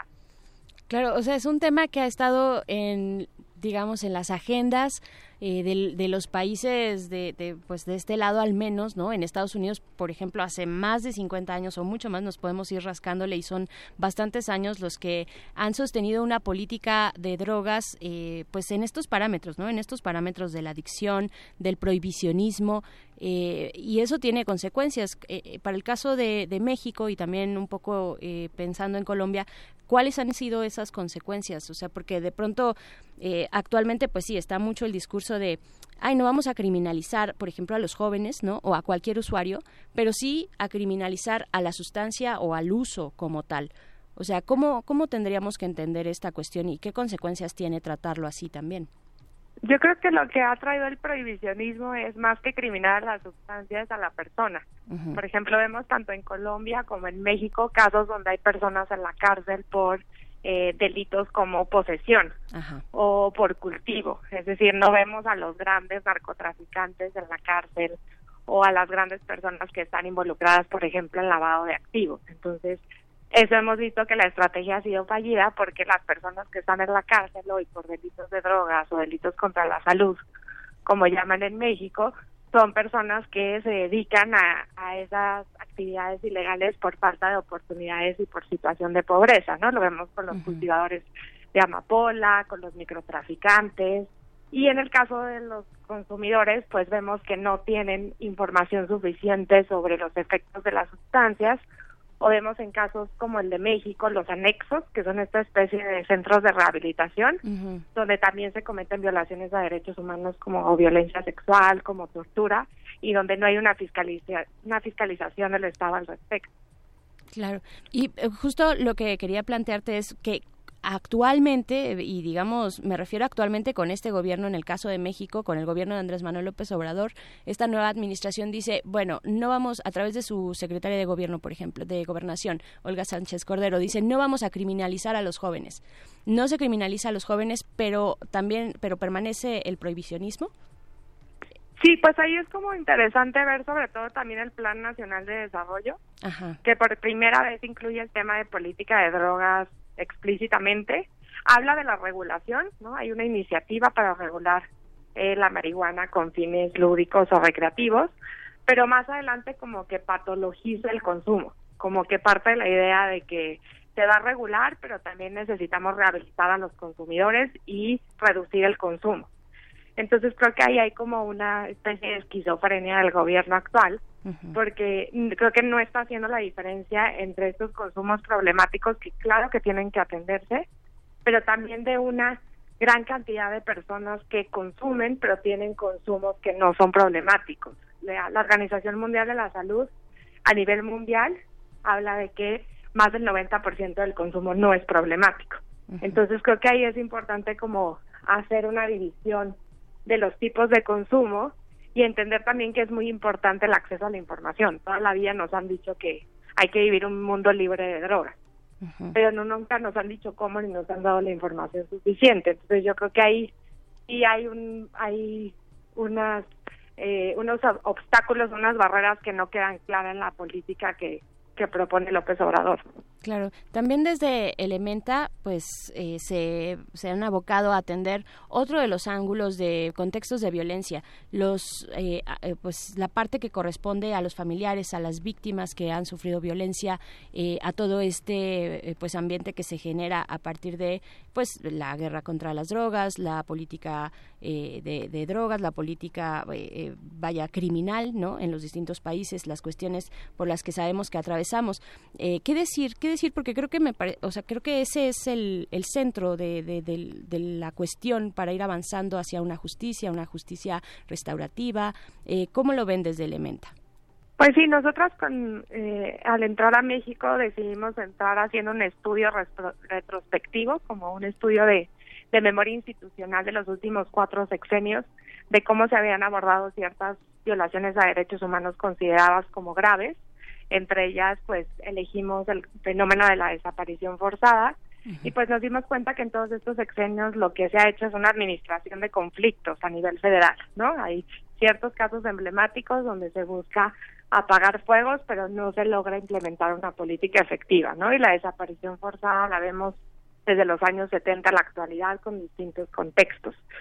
Ahí también como que identificamos la importancia de los colectivos de familiares y organizaciones de la sociedad civil que han sido fundamentales en el caso de la desaparición, pues para, la, para el diseño de una ley que pueda contrarrestar lo anterior. Sin embargo, creo que son varios puntos los que hay que los que hay que tomar en consideración. Uno, el tema del presupuesto. Ya tenemos una institucionalidad nueva, la comisión de búsqueda, pero ¿qué pasa con el presupuesto para poder eh, generar resultados frente a a la desaparición. Creo que una de las eh, lo que nosotros hemos observado que una de las de los objetivos principales de los familiares pues es la localización de sus seres queridos. eh, creemos también que hay un reto enorme de cómo aterrizamos la ley a nivel estatal, ¿no? Cómo cómo reaccionan los estados, cómo reacciona la sociedad civil, eh, cómo van a funcionar los comisionados estatales de búsqueda. Vemos que hay hay estados donde no se ha implementado la eh, o no existen comisiones estatales de víctimas. Entonces, creemos que todavía hay como unos retos importantes de aterrizar a nivel estatal la política para localizar sobre todo a las personas que se encuentran desaparecidas. Y creemos también que otro de los retos es el análisis de contexto, Es decir, eh, en cada estado es un mundo y la desaparición no es igual en Baja California que en Veracruz, que en el Estado de México. Entonces creemos que también es muy importante ese análisis de contexto y por último yo creo que la empatía de la sociedad en general con los colectivos de familiares de víctimas. Creo que también hay un reto de dejar de pensar que las personas que han sido desaparecidas se lo merecen, ¿no? O pertenecían al, al bando criminal y también que la sociedad se sume a esta a esta búsqueda y a esta empatía de estas personas que están dejando todo, que están dejando sus otros familiares, que están perdiendo sus trabajos, que son personas en, una gran mayoría de escasos recursos y de que ven que la sociedad en general les da la espalda. Entonces creo que ese también es un reto que va más allá del Estado, sino que tiene que ver como con la empatía que tiene la sociedad frente a, a este tipo de fenómenos. Claro, estamos conversando con Adriana Muro, directora de la organización Elementa. Adriana, y ya para despedirnos, eh, quiero preguntarte, pues, ¿cómo ha sido todo este este camino para Elementa, dado que son mujeres, eh, supongo que en su mayoría, no sé si completamente, eh, mujeres las que componen esta organización? ¿Cómo ha sido este trabajo? ¿Cómo ha sido también ver estos problemas que ustedes abordan eh, desde la perspectiva de género? Pues creo que ha sido un reto, en especial porque nos, sobre todo en el tema de política de drogas, es un, es un área muy masculina, entonces entrar ha sido un reto, somos muy jóvenes, realmente todas somos menores de 32 años, entonces más de una vez nos han dicho las niñas de Elementa, ¿sabes? Ese ha sido como un reto a, a superar y a demostrar también que organizaciones de mujeres pueden eh, eh, impulsar agendas y temáticas que normalmente están eh, eh, rodeadas de, de hombres. Y creo que en cada uno de los de los proyectos que nosotras impulsamos independientemente de la línea buscamos que eh, visibilizar el enfoque de género y cómo esos fenómenos por ejemplo como la política de drogas o como las graves violaciones a derechos humanos impactan de forma diferenciada en niñas jóvenes y mujeres Claro, pues bueno, ahí está esta conversación y este, eh, pues esta opción también para acercarnos y ver lo que están generando desde eh, la sociedad civil, en este caso con Elementa. Compártenos, por favor, Adriana, tus redes sociales, las redes sociales de Elementa, donde los podemos, las podemos encontrar. Pues en Twitter y en Instagram nos pueden encontrar como Elementa DDH, en Facebook como Elementa Consultoría en Derechos y nuestra página de internet es www.elementa.co. Ahí pueden encontrar también el trabajo que hemos hecho en Colombia y el trabajo que estamos haciendo en México. Va que va, pues bueno, pues padrísimo y un abrazo a todas las chicas, a todas las mujeres que trabajan en Elementa. Eh, estaremos siguiendo su trabajo de cerca. Adriana, muchas gracias. Mil gracias a ustedes por la llamada. Hasta pronto.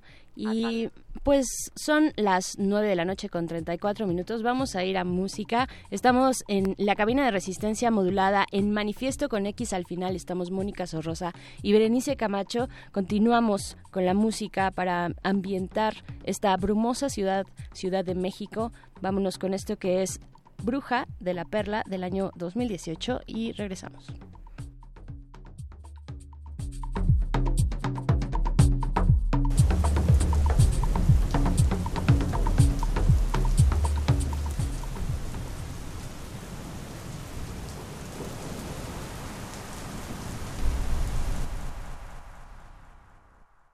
Allá la querían bajar, tumba, la querían bajar, tumba, la querían bajar, tumba, tumba, tumba, por todo lo que sabía.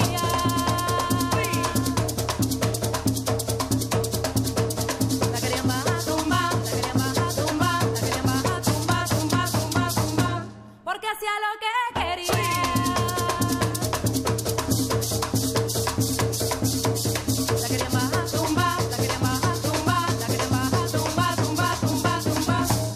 salía de noche por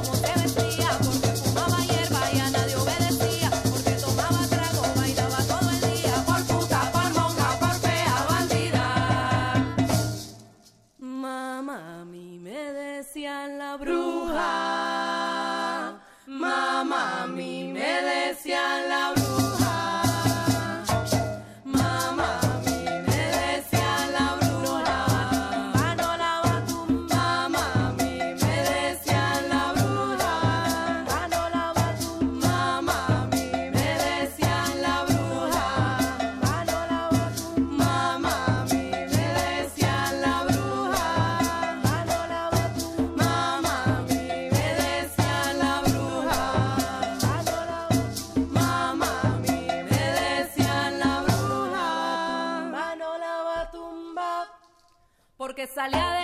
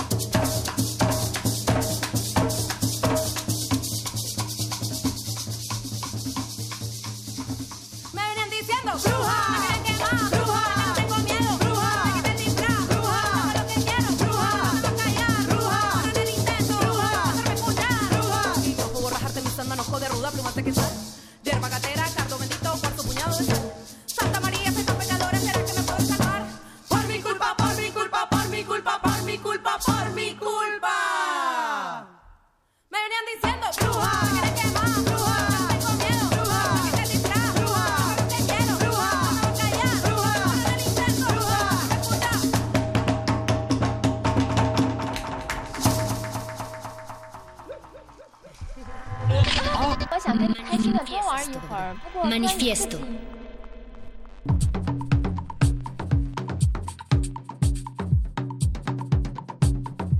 Y acabamos de escuchar Bruja de La Perla, este gran grupo colombiano que nos visitó hace un par de años aquí en la Ciudad de México y que tienen muy pocos videos, digamos, videoclips.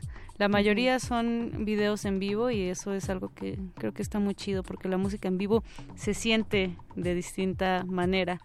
Y bueno, con, con este colofón colombiano nos acercamos también a tierras mexicanas porque tenemos eh, un par de invitadas vía telefónica, Bere, que ya están preparadísimas y que nos van a hablar de un tema que nos compete y un tema de actualidad que es la migración.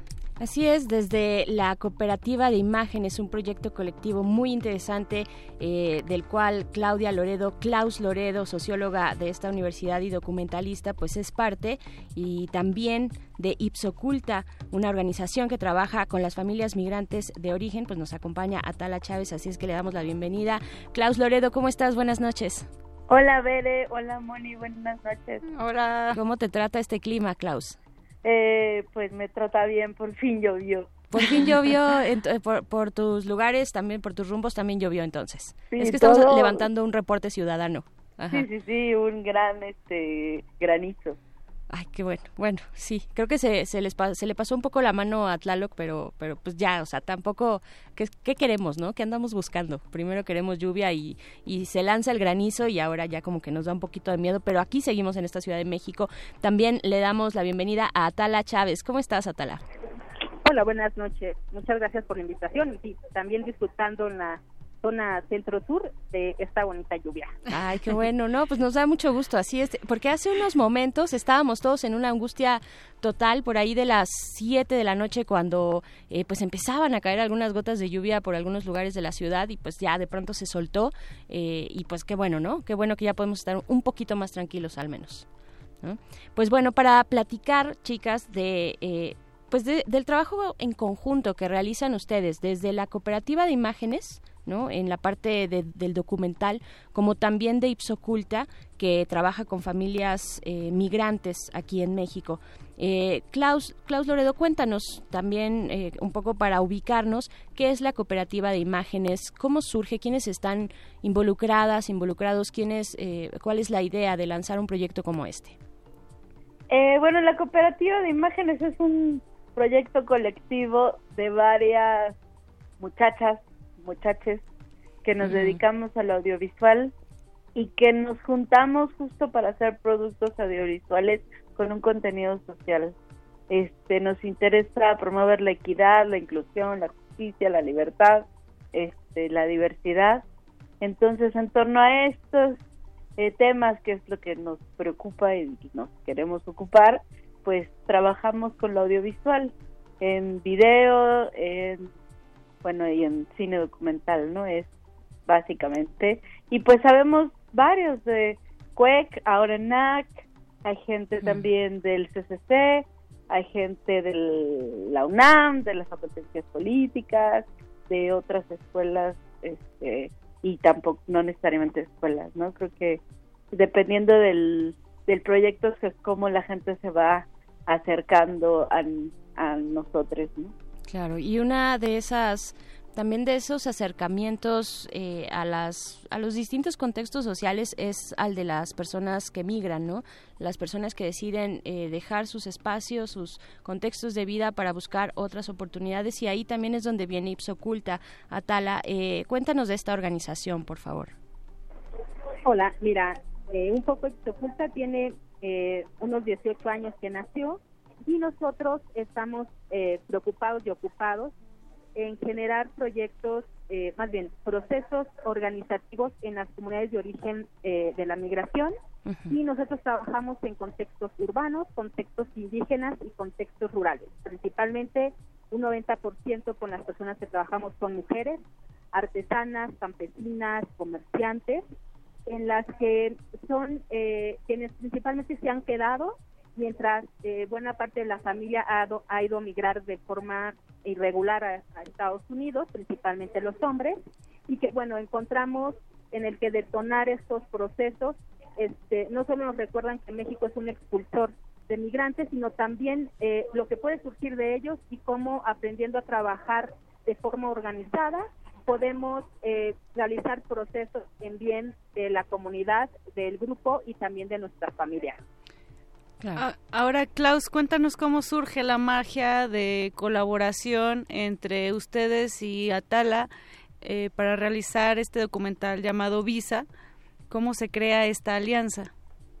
Pues mira, es que creo que Ipsoculta es una organización de la cual este, nosotras este, nos sentimos completamente parte desde hace muchísimos años, ¿no? Creo que es, este, hay un sentido de pertenencia hacia Ipsoculta, pero desde hace un año hemos colaborado como de manera más formal y Visas es un corto que ha surgido a partir de un trabajo cotidiano con la organización y con las familias de origen con las que trabaja Ipsoculta, este, en donde, bueno, se han elaborado como 20 cortos alrededor de ciertos temas que son los más fuertes, ¿no? con los que viven las familias que integran, este, pues, eh, la Asamblea Popular de Familias Migrantes, que trabaja la con POFAM. Ipsoculta, ¿no? Entonces, pues hicimos este corto en un proceso, como dice Atala, organizativo para hacer un festival de cultural en Nueva York eh, y en ese proceso organizativo, bueno, hay una petición de visas para poder acercar a las familias al este, llevarlas a Nueva York, ¿no? Que ese es un trabajo que hace Ipsoculta y otras organizaciones en Nueva York. Pues por eso hicimos este corto, porque es un pues un momento sumamente doloroso y es un momento donde millones de mexicanos este tienen que pasar para poder reencontrarse con sus familias. Entonces, para nosotros fue eh, bueno, yo la verdad es que era un mar de lágrimas, pero este creo que demuestra muchísimo lo que las familias pasan, lo que las y los mexicanos que, que casi todos tenemos familias migrantes en Estados Unidos, este pasamos cuando tienes que este tener una visa, ¿no? Claro. Eh, Klaus, también con toda esta, esta cuestión que, que nos dices, ¿qué significa acercarse desde la lente, eh, desde un ángulo documental, desde un ángulo audiovisual, a un problema humano o a una situación humana? ¿no? Como, con estos matices, con estos contextos, como el de la migración de, eh, de mexicanos en, en Estados Unidos. ¿Cuáles son las decisiones que tienes que tomar para, para reflejarlo en, una, en, en la pantalla? Pues pues yo creo que es poder demostrar la emoción que existe justo en lo que está aconteciendo, este, poder reflejarla en la pantalla y que el espectador pueda atraparlo, ¿no? Yo creo que hay momentos donde son demasiado emotivos y, y poder reflejarlos o poder hacer que las personas que están viendo esta historia en la pantalla la sientan, sientan ese sentimiento, yo creo que es lo que más me, lo que siempre estoy como pensando o, o sintiendo o, o sé, creo. También creo que es muy importante esta, esta relación que tiene Natala y e Ips Oculta, eh, pues ya con todo el trabajo que se ha hecho atrás, ¿no? Con todo el trabajo acerca de los migrantes y con todo el apoyo que ustedes mismas nos están platicando. Eh, Atala, platícanos un poco y ya para ir cerrando esta entrevista, eh, ¿cómo, cómo se vive en estos momentos la migración? ¿Cómo ha cambiado? Y, y porque es un tema que nos concierne más que eh, nada en, en estos tiempos. Pues eh, mire, yo creo que nos concierne porque México a nivel mundial es el país que más migrantes tiene viviendo en fuera de fuera de su país, ¿no? Que todos son en Estados Unidos. Bueno, el 90% de ellos están viviendo en Estados Unidos y que poca- pocas veces nos podemos a pensar cómo viven las familias separadas y que después de que se van y que pasa un año, dos, tres, cinco, diez, quince o treinta años, el vínculo se va perdiendo, no solo entre las familias, sino entre las mismas comunidades. La gente que se fue hace 10 o 20 años sigue idealizando su comunidad como la dejó cuando se fue. Y que es importante para nosotros entender que, esos, que esta comunicación familiar no se tiene que perder porque por ende también vamos a beneficiar y a fomentar eh, un trabajo transnacional. Entonces, para nosotros es importante visibilizar que las políticas migratorias están teniendo un efecto en las, en las familias que están separadas por una frontera y que también un tema de discriminación, porque para obtener una visa para mujeres o para hombres, campesinos, artesanos, que es generalmente buena parte de la población que se va a trabajar de forma indocumentada a Estados Unidos, tienen muy pocas posibilidades de, reencontrarse con ellos. Entonces, es- estas políticas, cómo nos van separando y para nosotros es el contradiscurso, el trabajo comunitario, el, el- estar dispuestos a tender lazos para seguir trabajando en conjunto, es lo que finalmente nos permite romper estas fronteras y que las familias que están trabajando por un bien común tengan la posibilidad de visitar Estados Unidos porque son invitadas a, a hablar de su trabajo, a difundir eh, su, su cultura, a, pro- a promover sus derechos y que sea es el motivo por el que visitan Estados Unidos y que de forma secundaria, si quiero pensar, es reencontrarse y abrazar al hijo, al hermano, al esposo, a la hija, ¿no? A toda esta familia que, ha, que ha, ha estado separada por muchos años. Entonces es entender que aunque las políticas nos siguen implementando en el estar separados, individualizados, es estas mujeres que, la- que lo que dan el ejemplo es de trabajando juntas, somos más y lo podemos hacer para hacer un reencuentro de familias. Claro, y la importancia del trabajo que hacen eh, desde la cooperativa de imágenes, creo que por ahí perdimos a Atala, pero seguimos con Klaus Loredo. Sí. Eh, Klaus, también la- eh, sobre lo que decía Atala, la importancia también de un, proyecto como cooperativa de imágenes es llevar eh, a los ojos de todos, de todas, eh, un documental como Visas, ¿no? Para sensibilizar también, para eh, pues hacer una empatía, generar una empatía, puentes humanos, porque de eso hablamos cuando hablamos de migración también. Eh, Klaus, ¿ustedes dónde, dónde van a estar presentando este, este documental? Yo tengo entendido que van a estar por ahí en Oaxaca, que van a estar en algunos lugares. Eh, tienen además otros trabajos, por ejemplo, ahora que viene el mes del orgullo, también tienen un trabajo interesante eh, sobre eh, la diversidad sexual.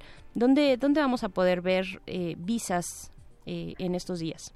Eh, Visas va a estar, es parte de la gira de la muestra feminista de cine y video de América Latina, Ajá. que has estado presentando, estuvo en la Ciudad de México, después estuvo en Madrid, eh, estuvo, bueno, en diferentes lugares en San Miguel Allende, también estuvo en Chile, y ahora va a estar en Oaxaca como parte de la Feria del Libro de las Mujeres, Feminismo y Descolonización. Eh, es este fin de semana en la ciudad de Oaxaca. Muy bien. ¿Y tú vas a andar por allá? No, no, yo no.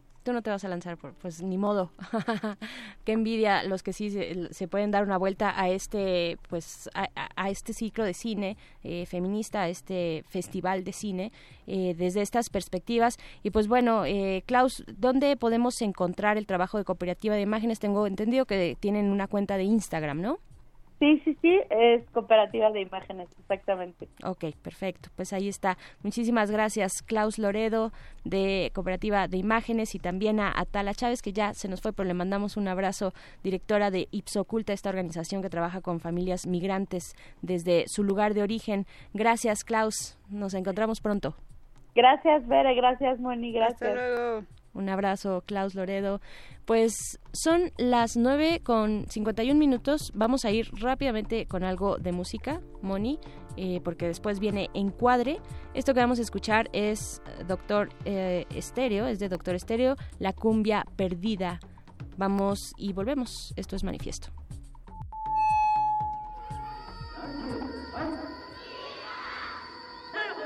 Manifiesto.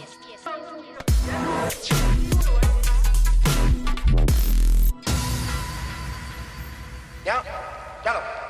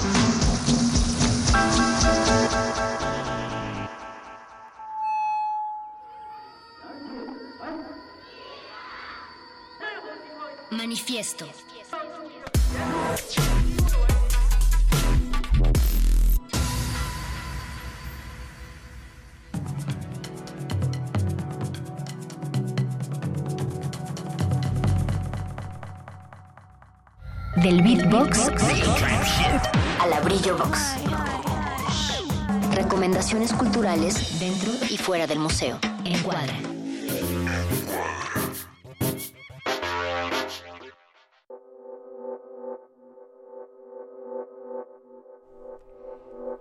Talachas y chunches sonoros, la- llegó la sección más pachuca de este manifiesto, mi querida Bere.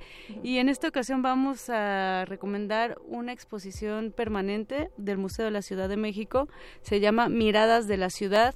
Es una exposición que tiene ocho salas y que fue curada eh, por Rafael Barajas, el Fisgón, Everardo González, que es documentalista, César Moeno, que es historiador, y Georgina Hidalgo, que es periodista. Y yo llegué a esta exposición por casualidad, porque en realidad iba a ver la exposición Tú de mí, yo de ti, que es una exposición de mujeres artistas que se presenta en este museo. Sin embargo, eh, se me hizo pertinente hablar de, de esta exposición debido a la contingencia ambiental y a todos los temas ambientales que estamos viviendo actualmente y que se están poniendo muy, muy trending topic, que bueno, hay una pequeña crítica, deberían ser, deberíamos ser más sensibles eh, todo el tiempo a, a este tipo de temas, pero bueno, la exposición, eh, cabe mencionar que comienza con, con una parte muy didáctica, dos salas que son, si bien no tan, no tan eh, nutridas en cuestiones conceptuales, sí son muy buenas para ir acompañados, por ejemplo, de niños chiquitos o de, o de jóvenes, este tipo de exposiciones que muestran, eh, pues, digamos, información muy co- concreta y precisa. Y en, en Miradas de la Ciudad podemos observar en las dos primeras salas la planeación de una ciudad, de la Ciudad de México, desde pues esta leyenda de la náhuac. Y de manera interactiva podemos ver eh, pues hay un cuarto oscuro con luces neón que nos muestra la historia desde la conquista hasta pues la digamos el México actual.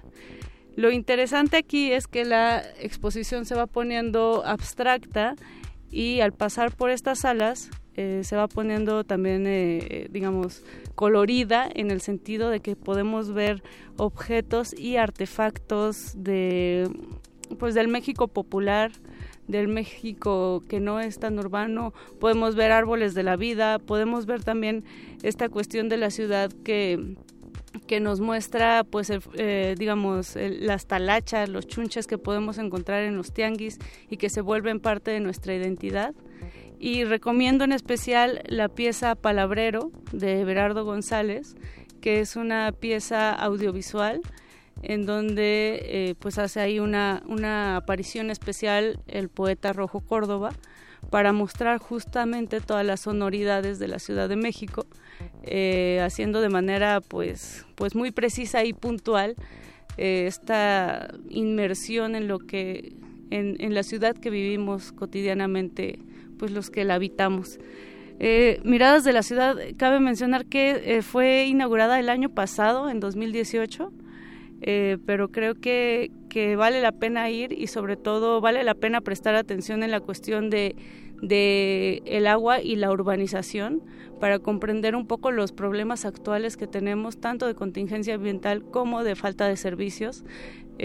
Se ve claramente cómo es la planificación de Ciudad Nezahualcóyotl, por ejemplo, y creo que, que resulta interesante, sobre todo porque son temas que, que parecen, pues sí, como muy de cajón para los que vivimos aquí, pero de repente se olvidan y de repente seguimos consumiendo, consumiendo de igual manera, seguimos eh, no reutilizando las cosas, seguimos utilizando el automóvil, eh, en fin, creo que es pertinente en, en el contexto en el que nos encontramos por lo menos esta semana y del que esperamos salir muy pronto. Así es, pues bueno, ahí está esta recomendación, miradas a la ciudad, espacio de reflexión urbana. Moni, nos estamos despidiendo ya de este manifiesto, de esta línea que se agrega a nuestro manifiesto nocturno y radiofónico, pero queremos recordarles que, eh, bueno, la UNAM, eh, también la CEP, el Politécnico Nacional, cancelan labores para el día de mañana, jueves 16, precisamente por el tema de la contingencia ambiental. Sigue esta eh, cancelación de labores, se suspenden las labores en todas las instancias y todas las instalaciones de esta universidad para el día de mañana, jueves 16. Y bueno, eh, conforme a eso, también resistencia modulada, pues eh, descansa un momento para eh, en este proyecto que ustedes saben que hemos llevado a través de los distintos campus universitarios y de CCHs y de preparatorias, Voces en el Campus, pues este viernes también quedará suspendido. Vamos muy pronto a darles la nueva fecha y vamos a estar en la FES Cuautitlán. Y bueno, por el tema de la contingencia también tuvimos que cancelar, pero eh, vamos a volver pronto. eh, vamos a estar con ustedes muy, muy pronto porque eso nos encanta, nos gusta mucho estar ahí en los lugares donde suceden las cosas de la comunidad universitaria. Así es que, bueno, vamos a despedir.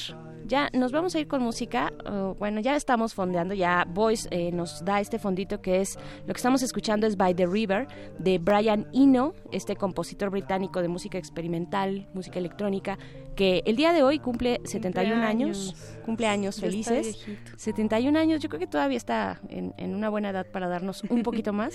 Ajá. Sí. Eh, la, la expectativa de vida cada vez crece más, Moni, así es que podemos tener un poquito de Brian Eno eh, en los siguientes años.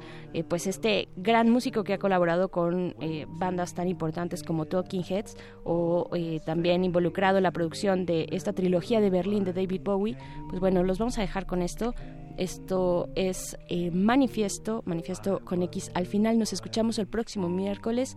Muchas gracias, Moni Rosa. Muchas gracias, Berenice Camacho, Oscar Boyce y también José de Jesús Silva en la operación de este programa. Muy buenas noches.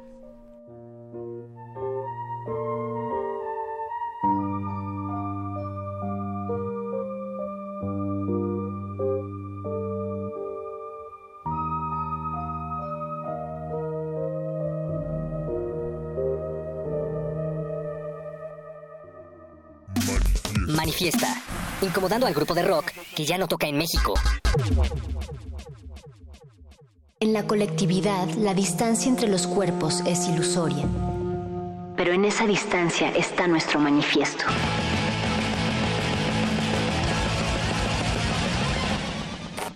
Manifiesto.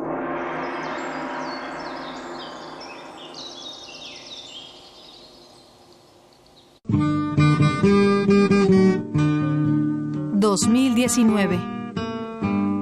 100 años del nacimiento de Chabela Vargas. Ponme la mano aquí, Macorina. Y es decir, había siempre en ella una intención ligeramente melodramática, creo yo. Pero la voz era sin duda excelente.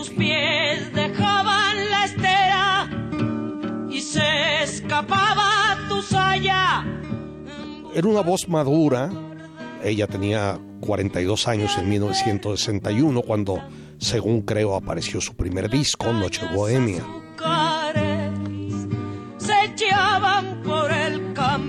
Fernando González Gortázar, historiador de la música mexicana.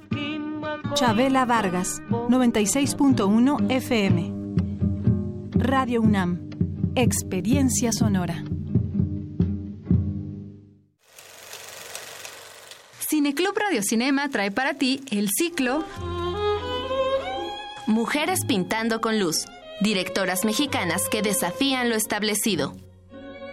Disfruta de Intimidades de Shakespeare y Víctor Hugo, de Yulene Olaizola.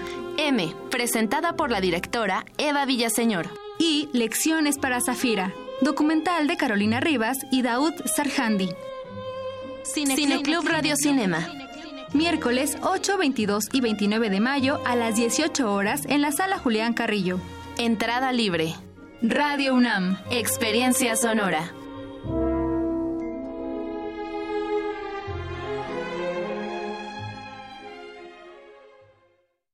El calor puede ser divertido y también fatal. Ten mucho cuidado con los autos. Nunca dejes a nadie dentro de un carro estacionado bajo el rayo de sol. Bebés, niños, adultos ni animales de compañía. Ni siquiera por unos minutos. Ni siquiera con la ventana abierta. Siempre revisa al bajar del auto para que evites una desgracia. El calor es vida. Siempre con precaución. Sistema Nacional de Protección Civil.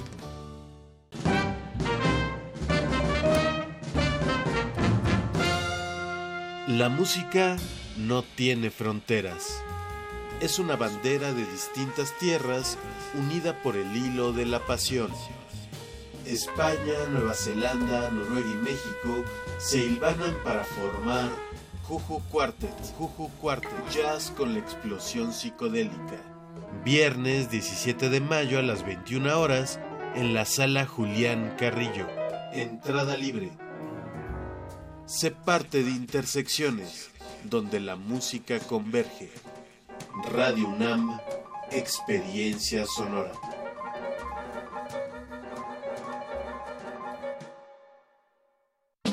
Escucha, escuchas. Resistencia modulada.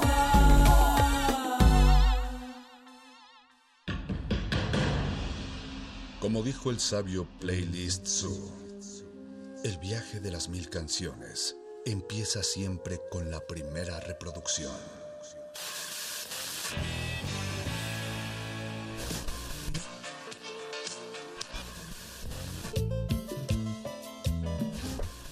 A continuación, un maestro te abrirá la puerta de su lista de reproducción. El resto va por tu cuenta. Play listo.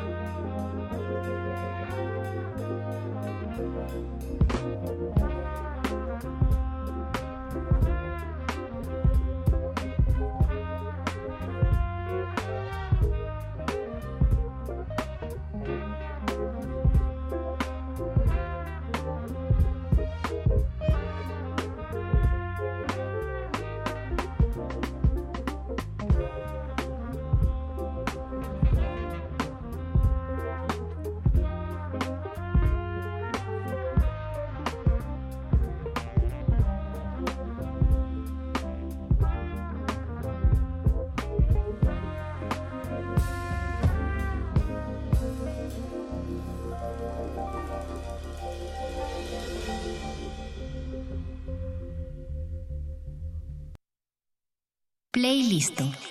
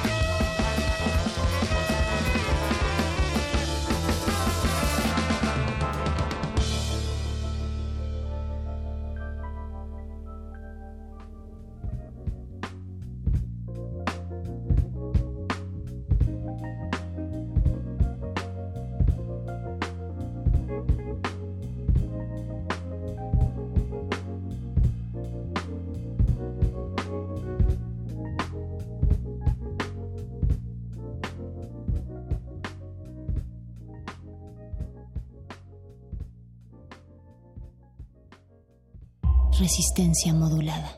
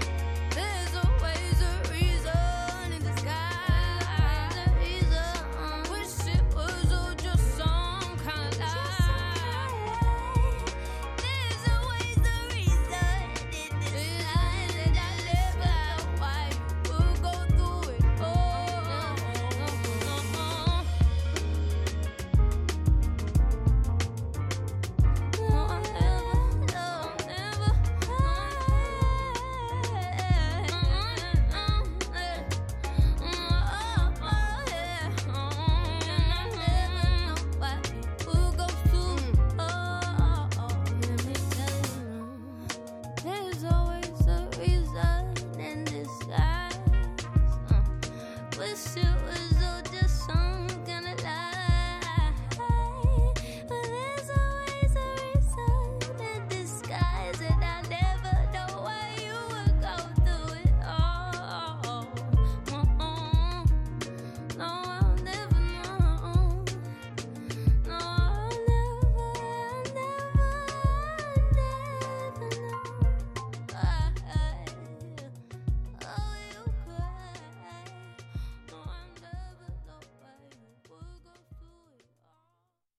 resistencia modulada.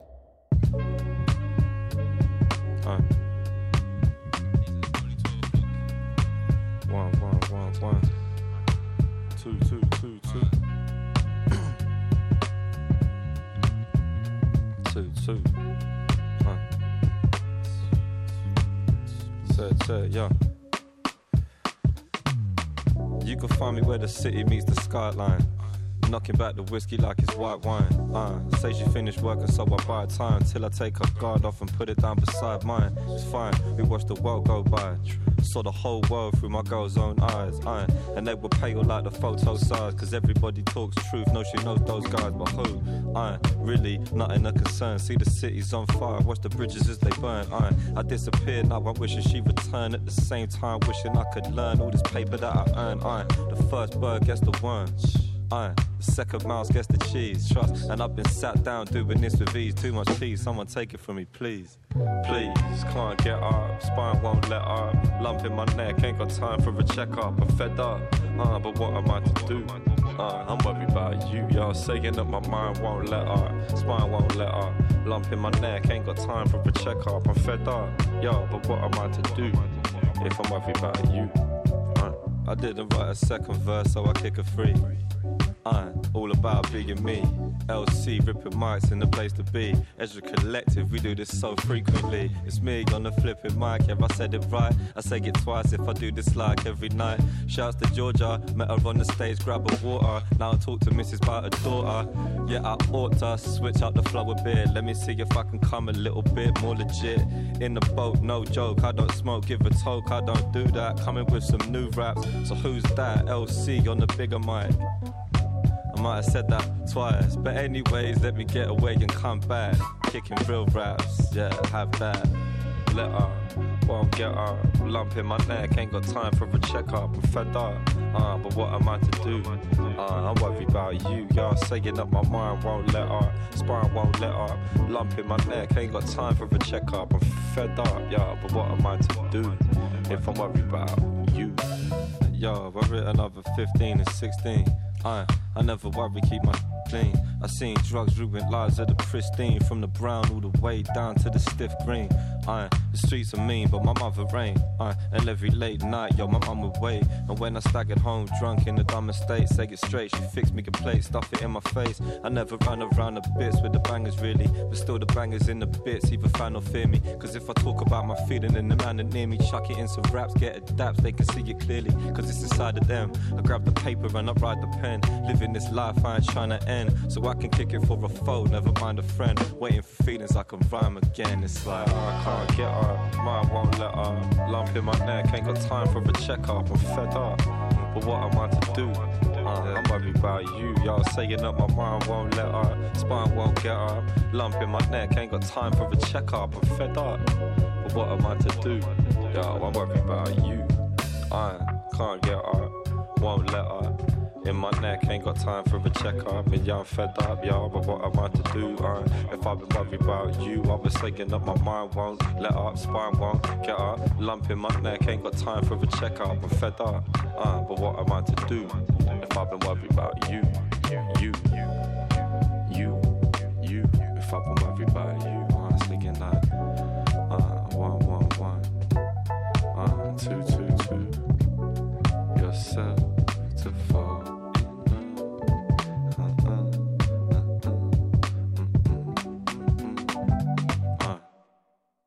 Playlist.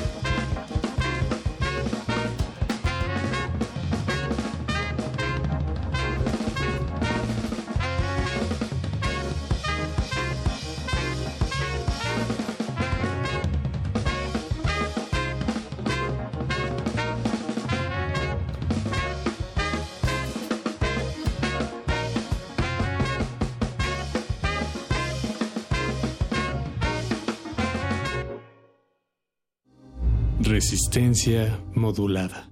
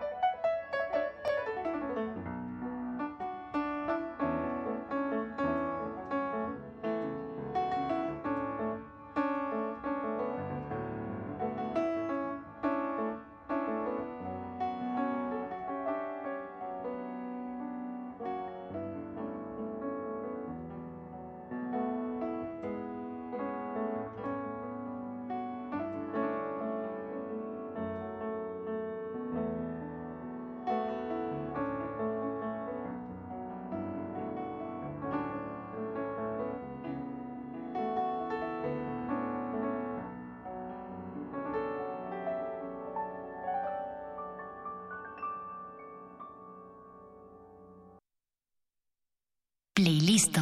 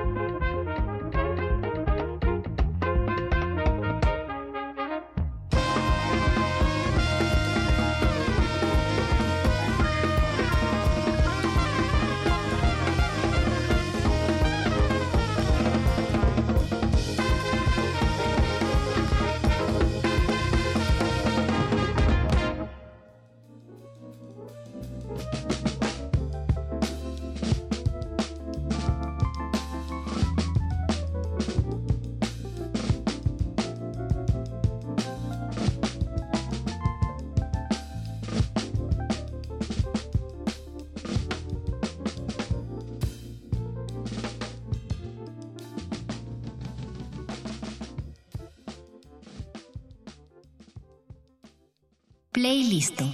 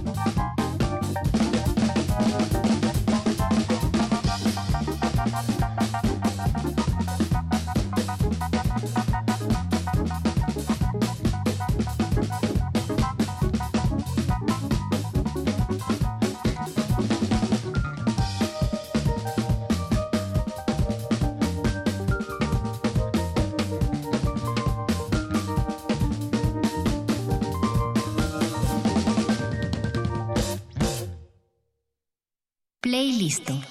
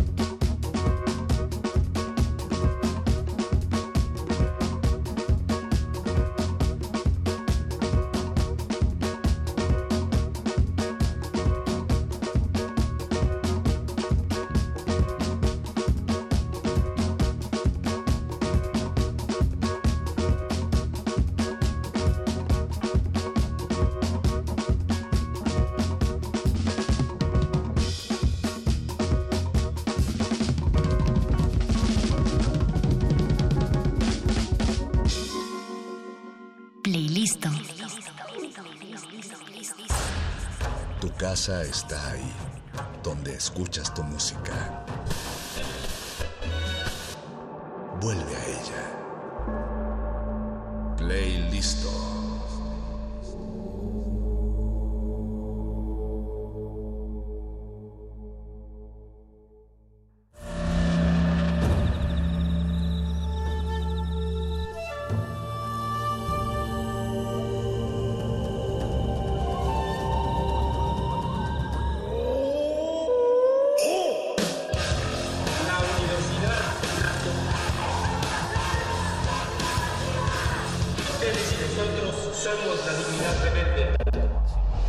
Resistencia Modulada es una coproducción de Radio UNAM y El Universo.